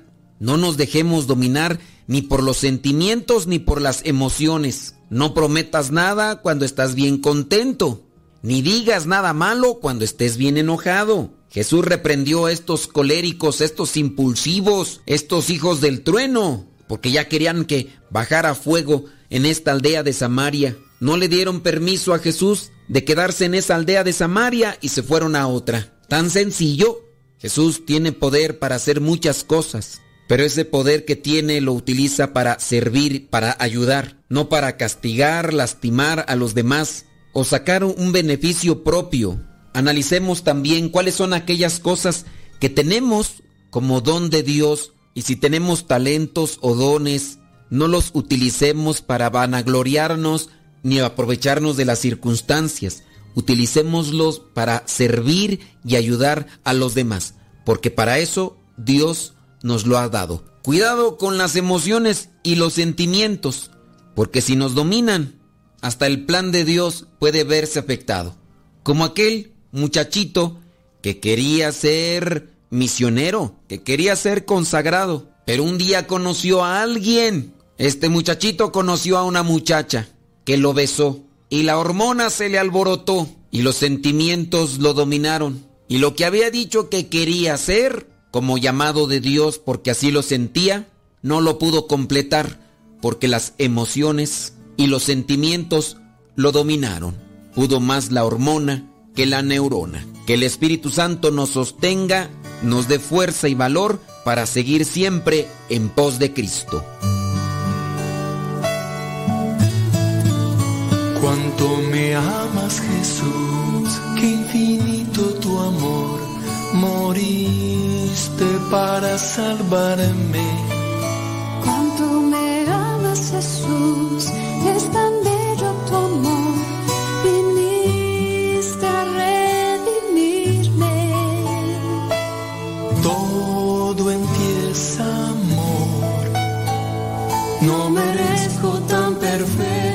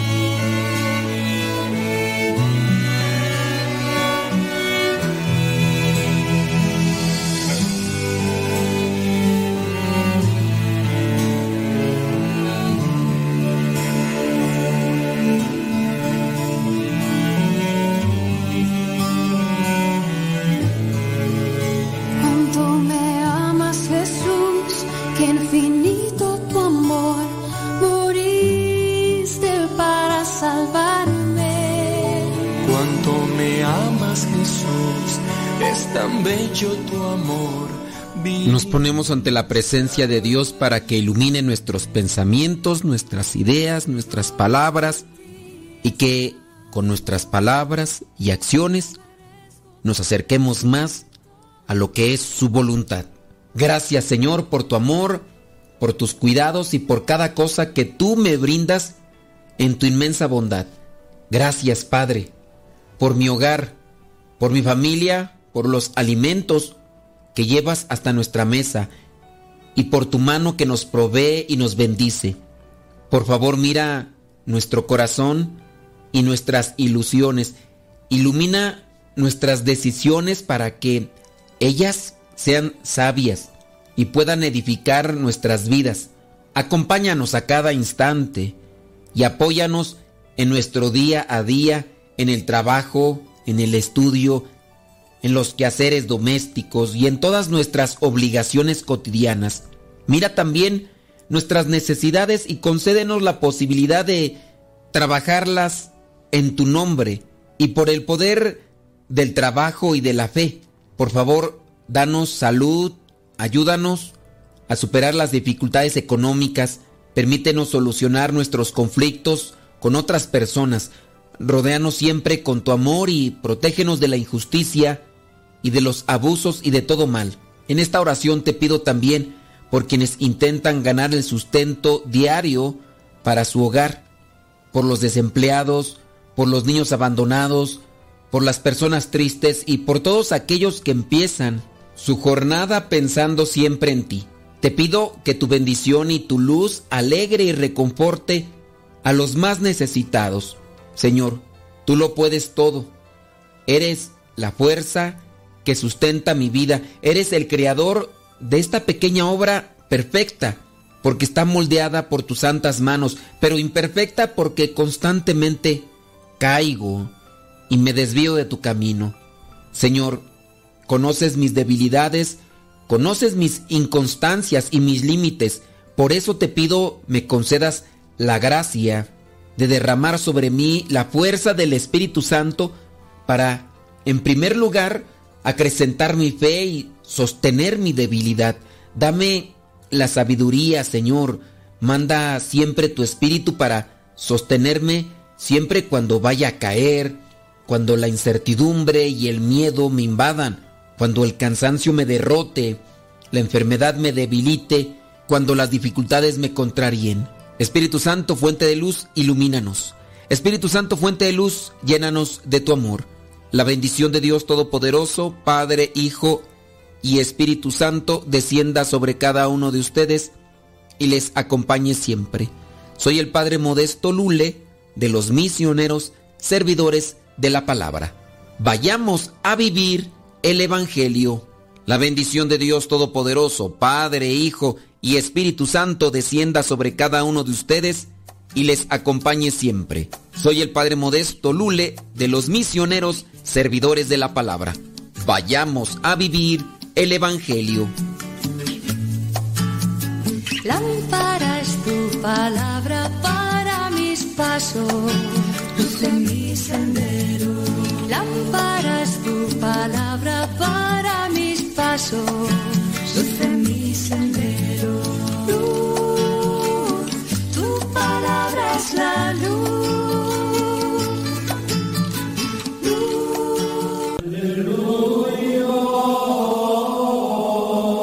Ellos son los hombres y las mujeres que han cumplido fielmente los ideales de Cristo. El 28 de septiembre se celebra a San Wenceslao. Wenceslao quiere decir en checo el más glorioso. Curiosamente, su mamá fue anticatólica y promulgó leyes en contra de los cristianos. Su propio hermano siguió las posturas de la madre y al ver que Wenceslao predicaba a Cristo y ayudaba mucho a todos, le tendió una trampa y lo mató martirizándolo. Pero para que se viera que el mal no había triunfado, Dios permitió que en su sepulcro se empezaran a obrar milagros. Muy pronto su fama de santidad se extendió por todo el país y se convirtió en el patrono de los checoslovacos.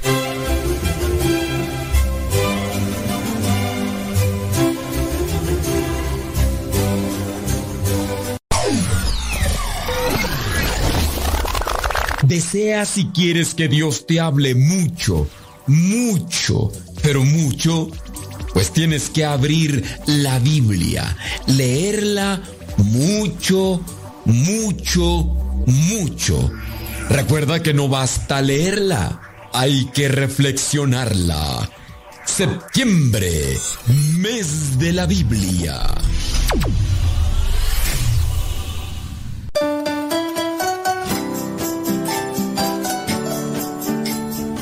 Queridos amigos, soy Padre Ángel Espinosa Los Monteros y quisiera invitarlos a que no falten a la marcha que vamos a tener el próximo 3 de octubre a las 11 de la mañana en Ciudad de México, saliendo desde el Auditorio Nacional hasta el Ángel de la Independencia para defender el derecho a la vida. No se trata de meter a ninguna mujer a la cárcel, se trata de luchar y de salvar las dos vidas. Decía Santa Teresa de Calcuta, el aborto es una decisión tan miserable que un niño tiene que morir para que tú vivas como quieras. Si eres católico, si eres cristiano, si eres un hombre, una mujer de buena voluntad, si eres guadalupano, no puedes faltar a la marcha. Defendamos las dos vidas. Que Dios los bendiga siempre.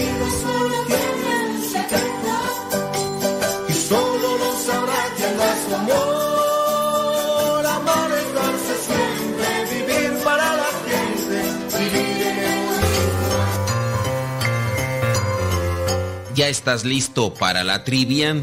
En realidad es una pregunta sencilla, pero queremos de alguna manera compartirla. Vamos con ella.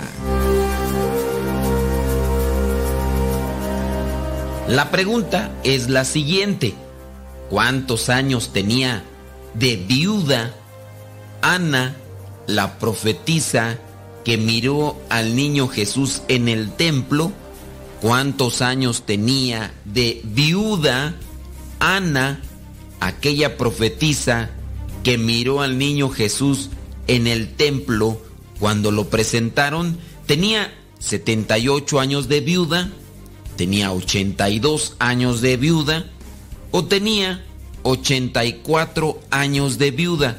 ¿Cuántos años tenía de viuda Ana, la profetisa? 72, 82 u 84.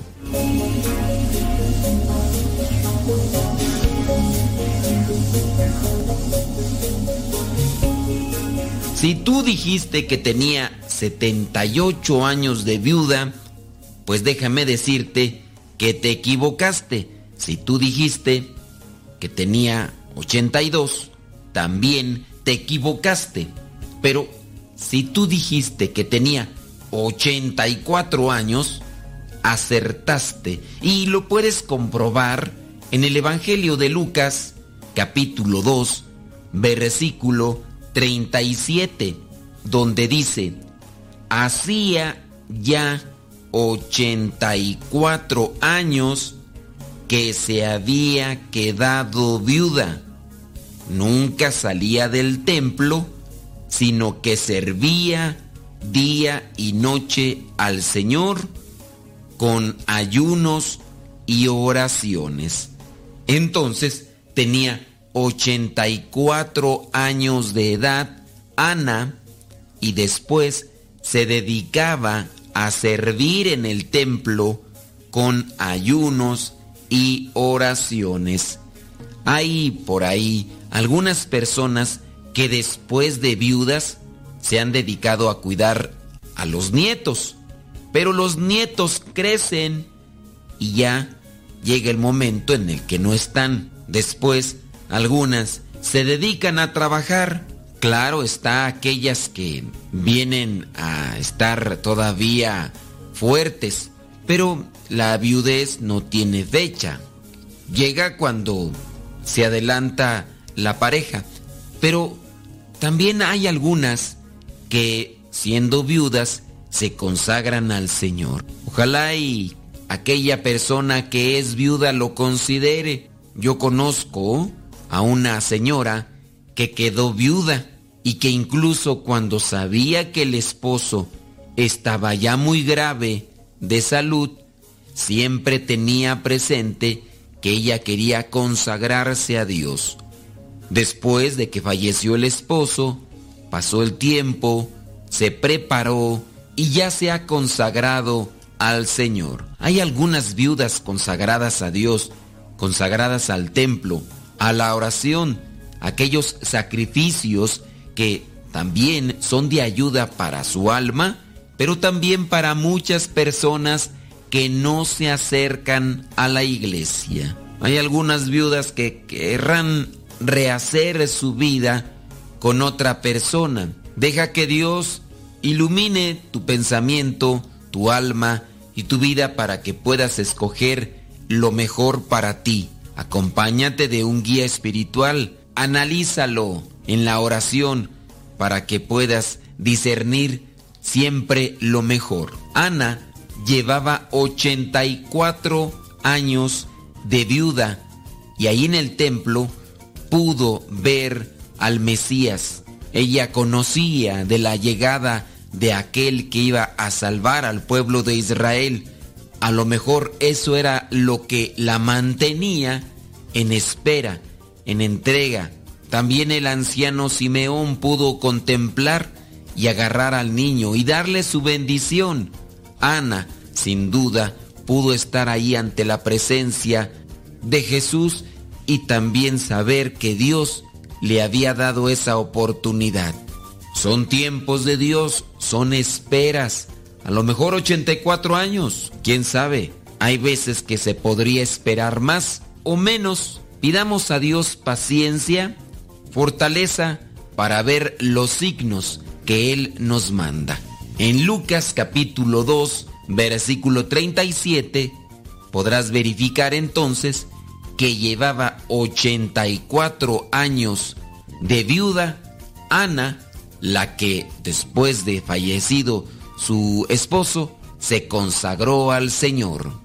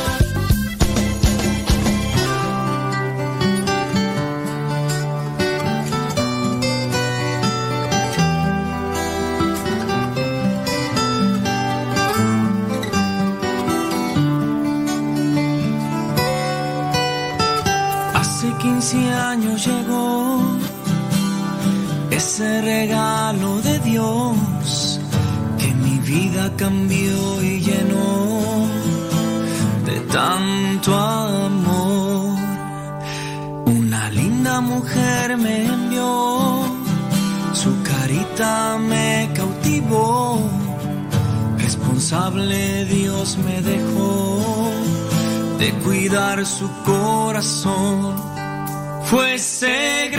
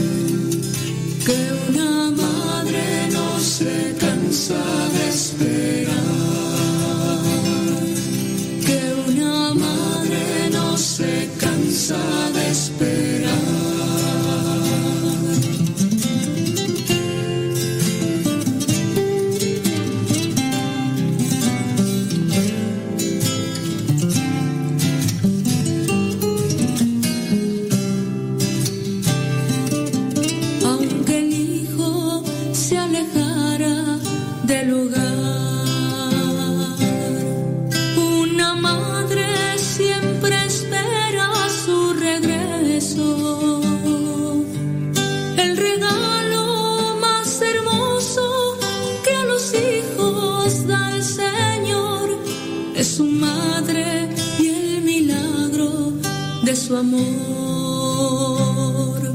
Es su madre y el milagro de su amor.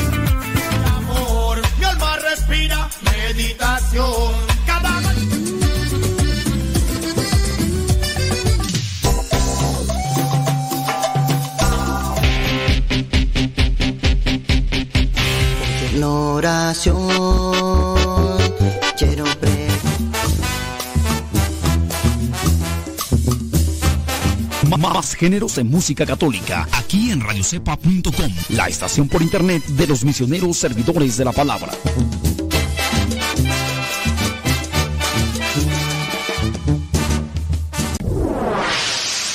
Escuchas Radio Cepa.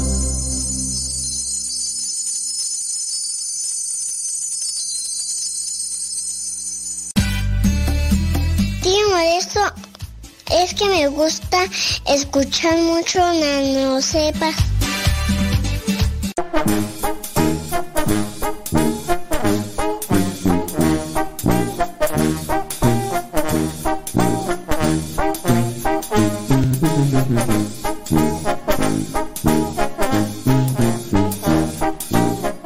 Saludos a everybody in your home, dice Alberto Ortega desde Mazatlán, Sinaloa. Gracias. Saludos hasta Mazatlán. Mazatlán, Canello Mazatlán. Saludos a María Magdalena López hasta San Fernando, California. Rafael Ortiz, allá en Nueva York, gracias. Saludos a Lupe Barriga en Marión, Carolina del Norte. Saludos a Noemí Rivera allá desde Chimalhuacán, Estado de México. Saludos a Lino Jesús Maldonado García hasta Morelia, Michoacán. Saludos a mi estimado Efraín allá a Los Ángeles, California. Saludos a Ali Estrada hasta Queen Creek, Arizona. Ándeles pues. Pórtense bonito. Ya. Eh, le dieron el micrófono de oro al padre José de Jesús. Padre José de Jesús eh, tiene su programa aquí con nosotros eh, los domingos. Y ustedes pues lo han escuchado aquí en las cápsulas del Santoral. Y tiene sus cuentos. Y él tiene ya muchísimos años, muchísimos años en. En, en, la radio. Eh, en algún modo comenzó desde antes ahí en Catedral. Entonces, eso también le dio ese impulso por estar en un lugar que tiene proyección. Y pues obviamente también le ayudó para buscar, me imagino, los bienhechores, para tener programas de radio. Antes estaba en, en esta estación, más bien empresa, que se llama Radio Centro. Oigo Radio Centro. Y Radio Centro pues ya tiene un montón de estaciones, ¿no? Después ya dejó Radio Centro y ahora está en Imagen Radio. Y bueno, el programa que pasa ahí lo también es el que pasamos acá nosotros el domingo. Porque yo hacía algún año, dos años, tres años, ya no me acuerdo cuánto. Le dije, Padre José de Jesús, y me ubica, me ubica.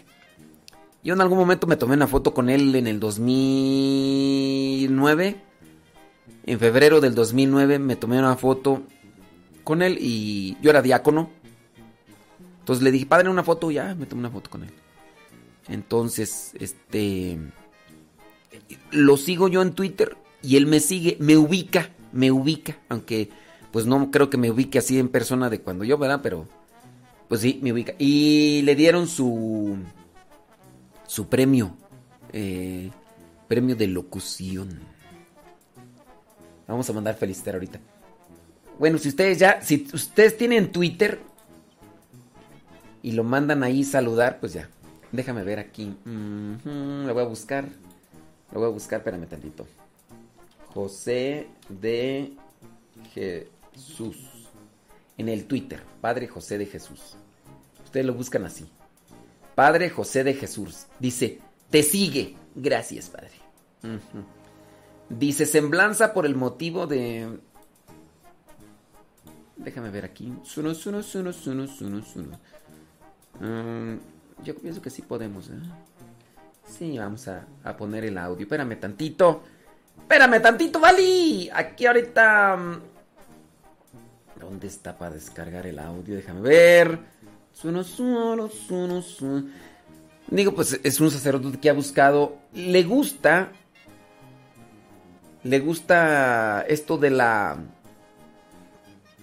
de los medios. Ha salido en, en películas, en obras de teatro.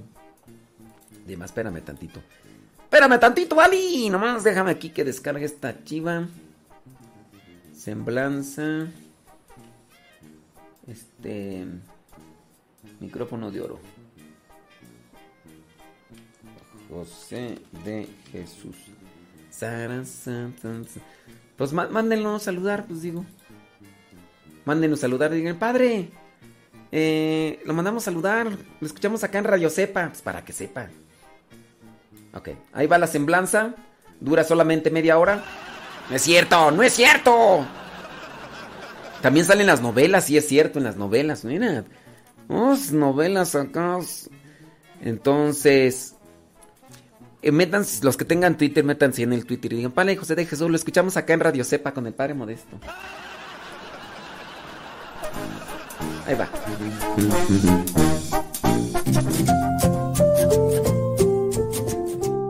Padre José de Jesús Aguilar Valdés. Desde niño participó en programas de televisión.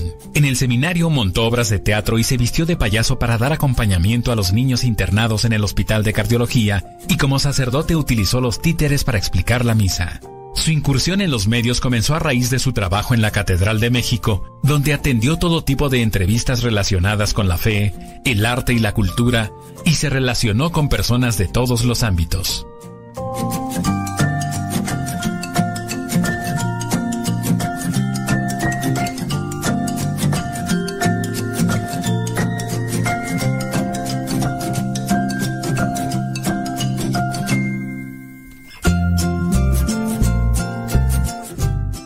Es el único sacerdote que ha expuesto en la Cámara de Diputados. En Radio Centro estuvo como conductor del año 2000 al 2006. Actualmente conduce en Radio Fórmula y Grupo Imagen, tocando no solo temas religiosos, sino de cultura y desarrollo personal, abierto a personas de diversos credos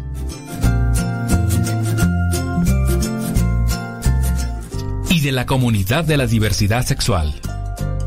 Participado en programas de Televisa, Azteca, Canal 11 e Imagen, y en Estados Unidos en Telemundo y Univisión, además de Discovery y History Channel, así como en transmisiones especiales desde Roma. Como actor ha participado en obras, novelas, unitarios, series de televisión, cortometrajes y películas.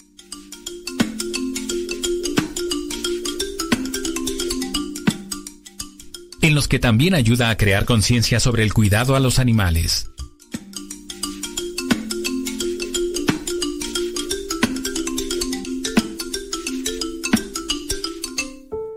Como productor realizó el cortometraje Aire, que ayuda a la donación de órganos, el espectáculo Voces de Catedral que se representó durante más de 15 años y la Pasión de Cristo que se ha presentado durante varios años en el Zócalo Capitalino con actores de la UNAM.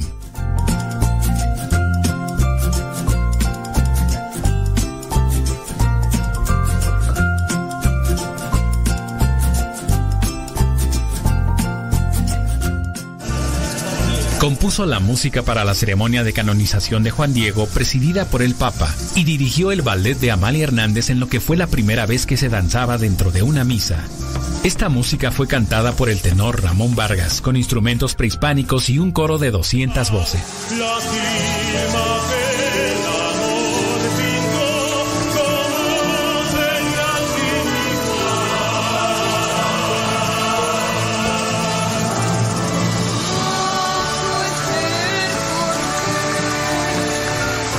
En YouTube tiene más de 800.000 seguidores, más los 200.000 de Twitter y otros más de Facebook, llegando a más de un millón.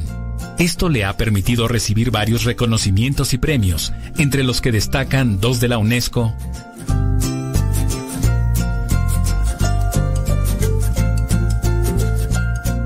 dos premios nacionales de periodismo, reconocimiento por crear conciencia entre la comunidad gay sobre el peligro del SIDA La medalla recibida en Washington por su labor en favor de las personas con lepra. La medalla del Festival del Centro Histórico entregada en Bellas Artes. Y en esta ocasión, el micrófono de oro entregado por la Asociación Nacional de Locutores de México. Sus 14 libros son una muestra más de su deseo de convertir durante sus más de 40 años de sacerdote la comunicación en servicio.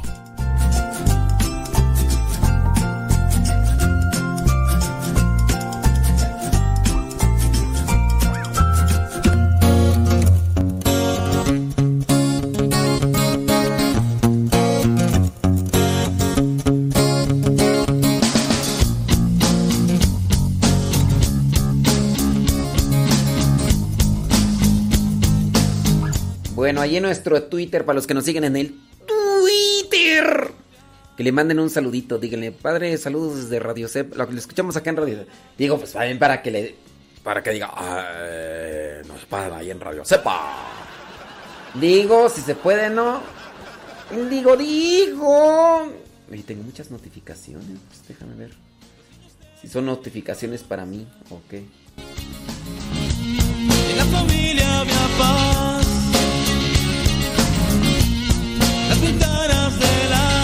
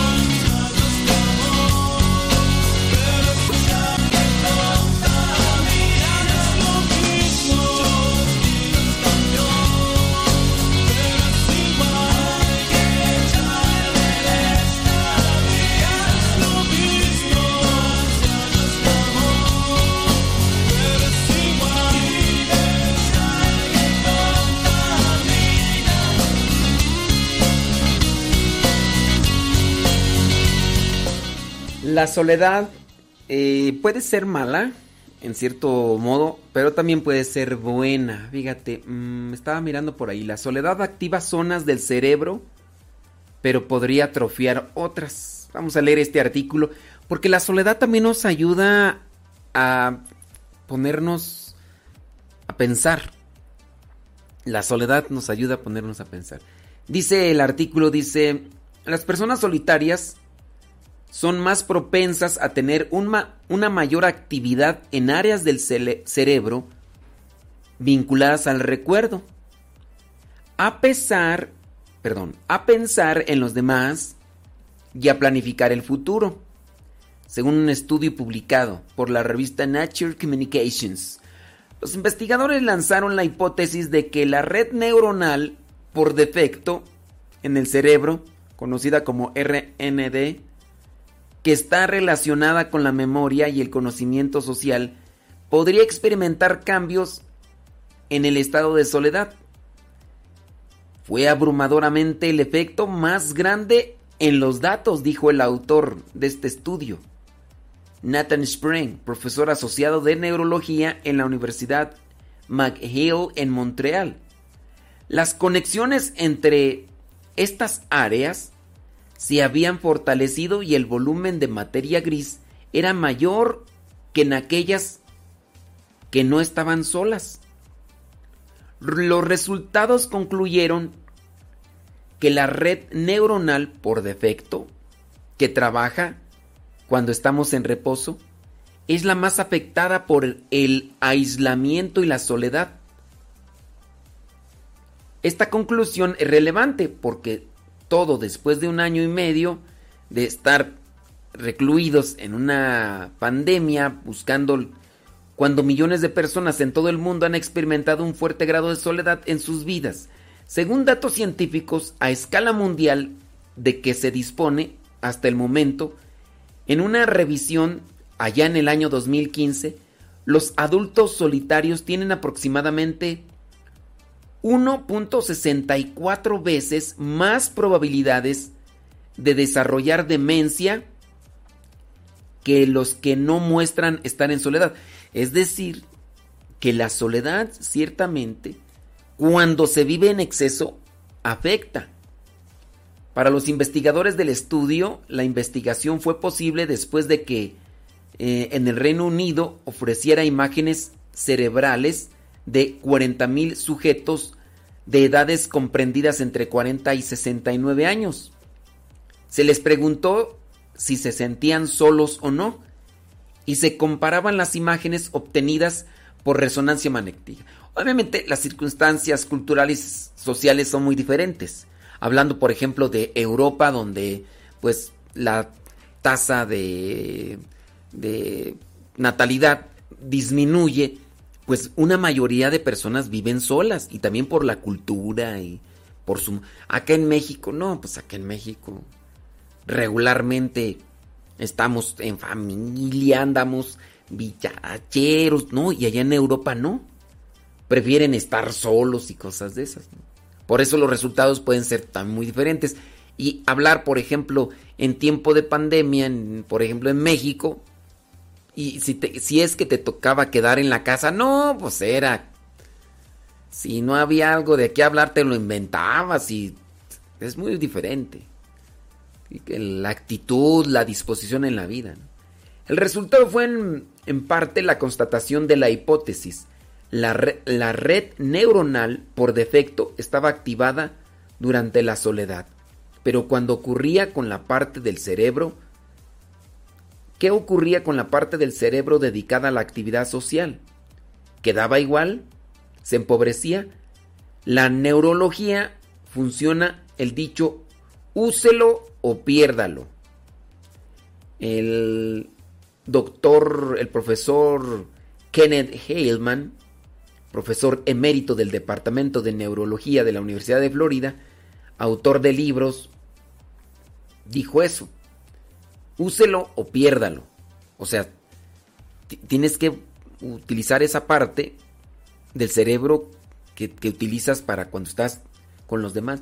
A partir de los resultados obtenidos en el estudio, queda el interrogante por qué podría ocurrir que la soledad influye en que se atrofie, se atrofie, se perjudique nuestra parte del cerebro social al no utilizarla.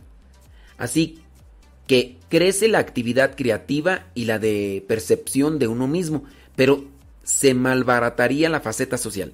Entiendo yo entonces que cuando estamos recluidos, cuando estamos aislados y al no convivir con los demás, en el cerebro, esa parte del cerebro que, que sirve para la interacción puede atrofiarse y se entiende entonces que de- se desacostumbra de la relación con los demás y pues, porque se atrofia.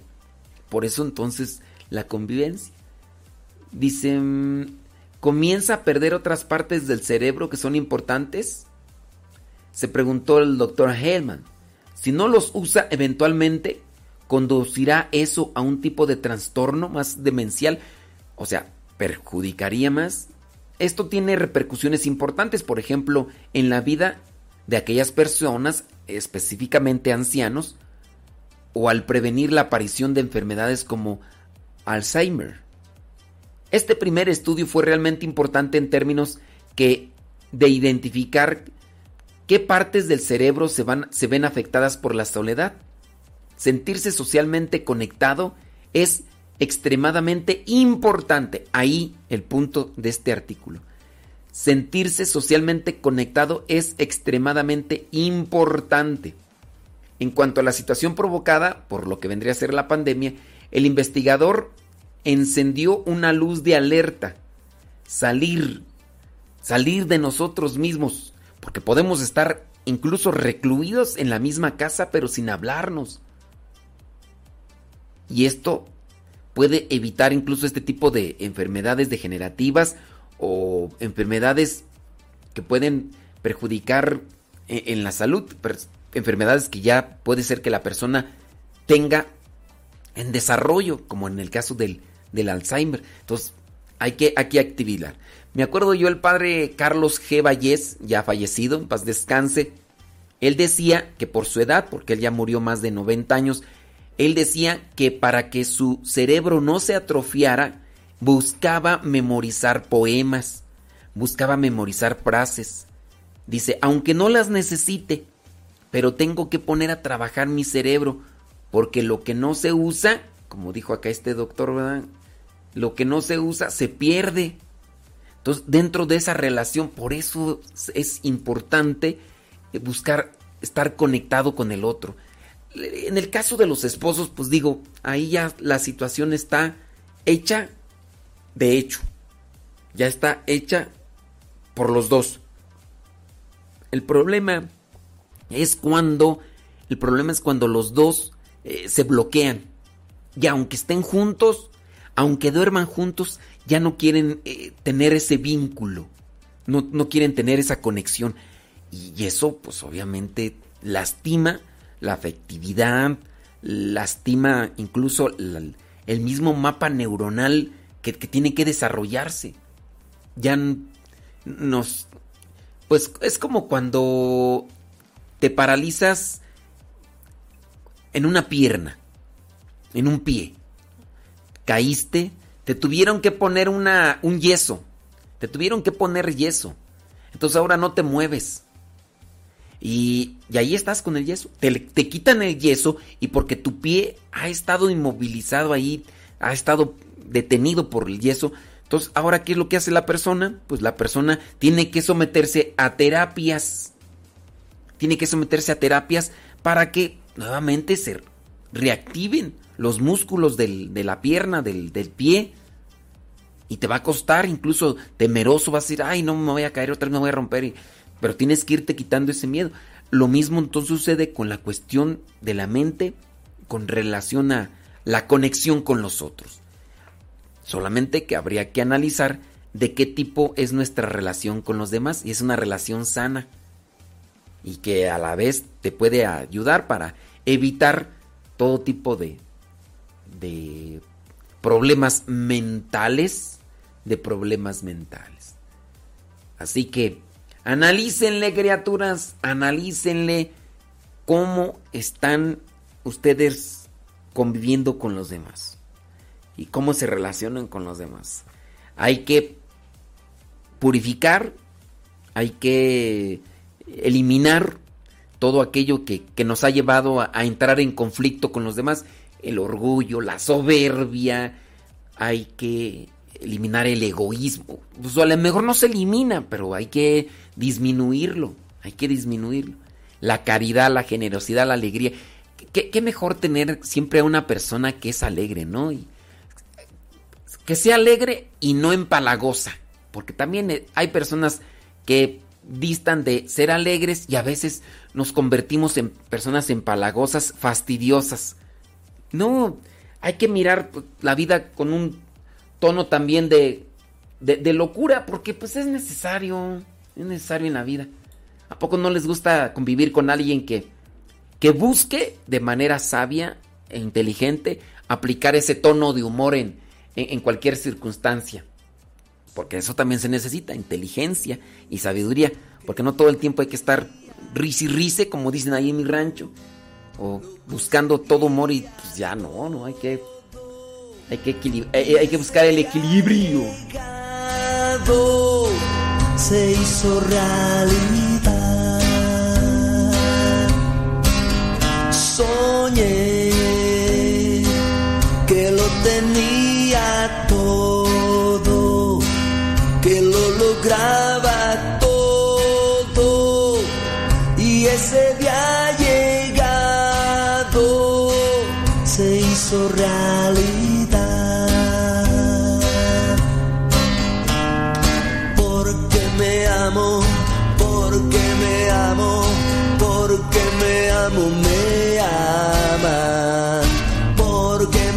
Porque me acepto, porque me acepto, me aceptan también. Porque me quiero, porque me quiero, porque me quiero, me quieren. Porque me respeto, porque me respeto, me respeta el mundo. Soñé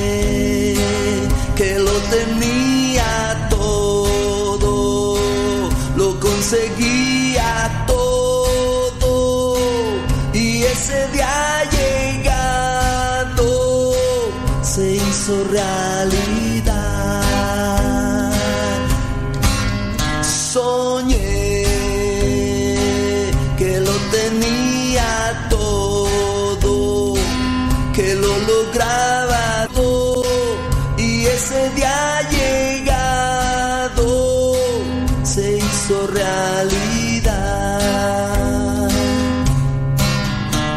Salud. Saludos a Griselda Barrera. Ella le mandó la felicitación al Padre José de Jesús. Dice, felicidades Padre José de Jesús. Yo lo siga conservando en este camino. Lo escucho desde Radio Cepa. Ándele, e- ese es... Ese es el, e- ese es el, el asunto. Gracias Griselda Barrera. Vientos huracanados. Sí, ese es el asunto. Que le digan así. Felicitaciones. Lo escuchamos acá en arroba Radio Cepa. Porque Radio Cepa tiene su Twitter. Oh my goodness. Este. Ándele. Ándele pues. Gri- Griselda Bar- Barrera, la corredora. Allá en Saltillo, Coahuila. Sí, desde hace ya un tiempo que nos escucha y ya nos tocó conocernos en persona nada más que el día que me conoció se desmayó. Sí, no, no, no, no, no. Pues sí, pues dije, Santa Madre de Dios.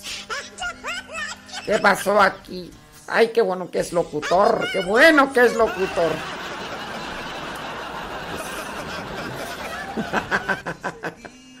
Saludos, Griselda. Saludos. Oiga, ya casi nos vamos. Ya casi nos vamos. Ya casi nos vamos. Ay. Ahí nos estamos escuchando al ratón. Viene lo que Dios ha unido con Pati Paco.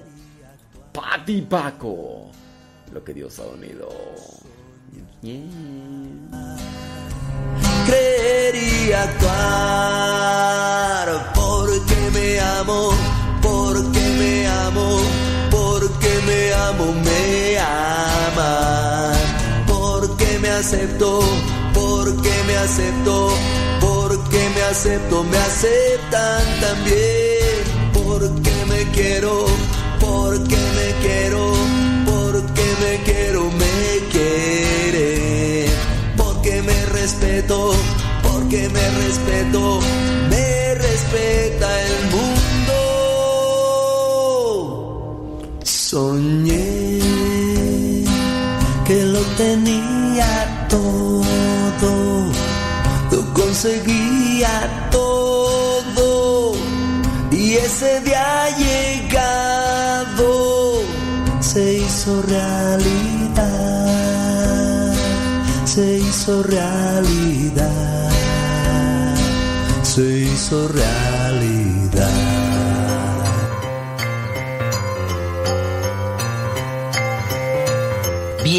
Una pregunta del Antiguo Testamento y es muy sencilla, así que pon mucha atención. La pregunta es la siguiente. ¿Cuántos años tenía Abraham, el padre Abraham, cuando lo llamó Dios? ¿Cuántos años tenía el padre Abraham cuando lo llamó Dios? ¿Tenía 75 años? ¿Tenía 65 años? ¿O tenía 55? ¿Cuántos años tenía Abraham cuando lo llamó Dios? ¿75, 65 o 55?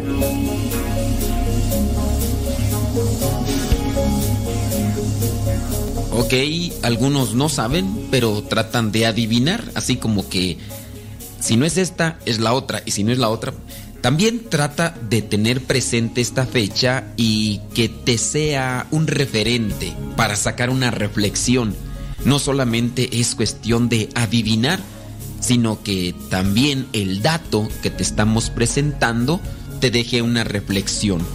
Si tú dijiste que a los 55 años, pues te equivocaste. No fue a los 55, tampoco a los 65. Abraham tenía 75 años cuando Dios le habló y le pidió algo que hiciera. En este caso, que dejara su tierra, sus parientes, la casa de su padre, para que fuera a la tierra que Dios le iba a mostrar. Así lo hizo. Abraham tenía 75 años cuando salió de aquel lugar a la tierra de Canaán, que era la tierra que Dios le había señalado. Lo puedes tú comprobar en el libro del Génesis capítulo 12, versículo 4. A lo mejor tú tienes menos años que Abraham, pero también ten presente que Dios nos pide no solo una cosa, sino muchísimas cosas. Lo importante es cumplir con la voluntad de Dios. Que tú reflexiones sobre tu vida y veas si en verdad estás cumpliendo con lo que Dios te pide todos los días. No importa si tienes 10, 15 o 20. No busques cumplir tus caprichos o lo que te dice tu egoísmo. Mejor busca cumplir con lo que te pide Dios para que alcances la vida eterna. Y ten presente que si cumples con la voluntad de Dios ya aquí en la tierra, comenzarás a cosechar frutos de mucha felicidad y mucha paz. Abraham tenía 75 años y no por eso se limitó a decir, ya estoy grande, ya no voy a hacer muchas cosas por Dios. Para Dios la edad no cuenta, para Dios lo que cuenta es la disposición. Tú estás dispuesto el día de hoy a cumplir con la voluntad de Dios.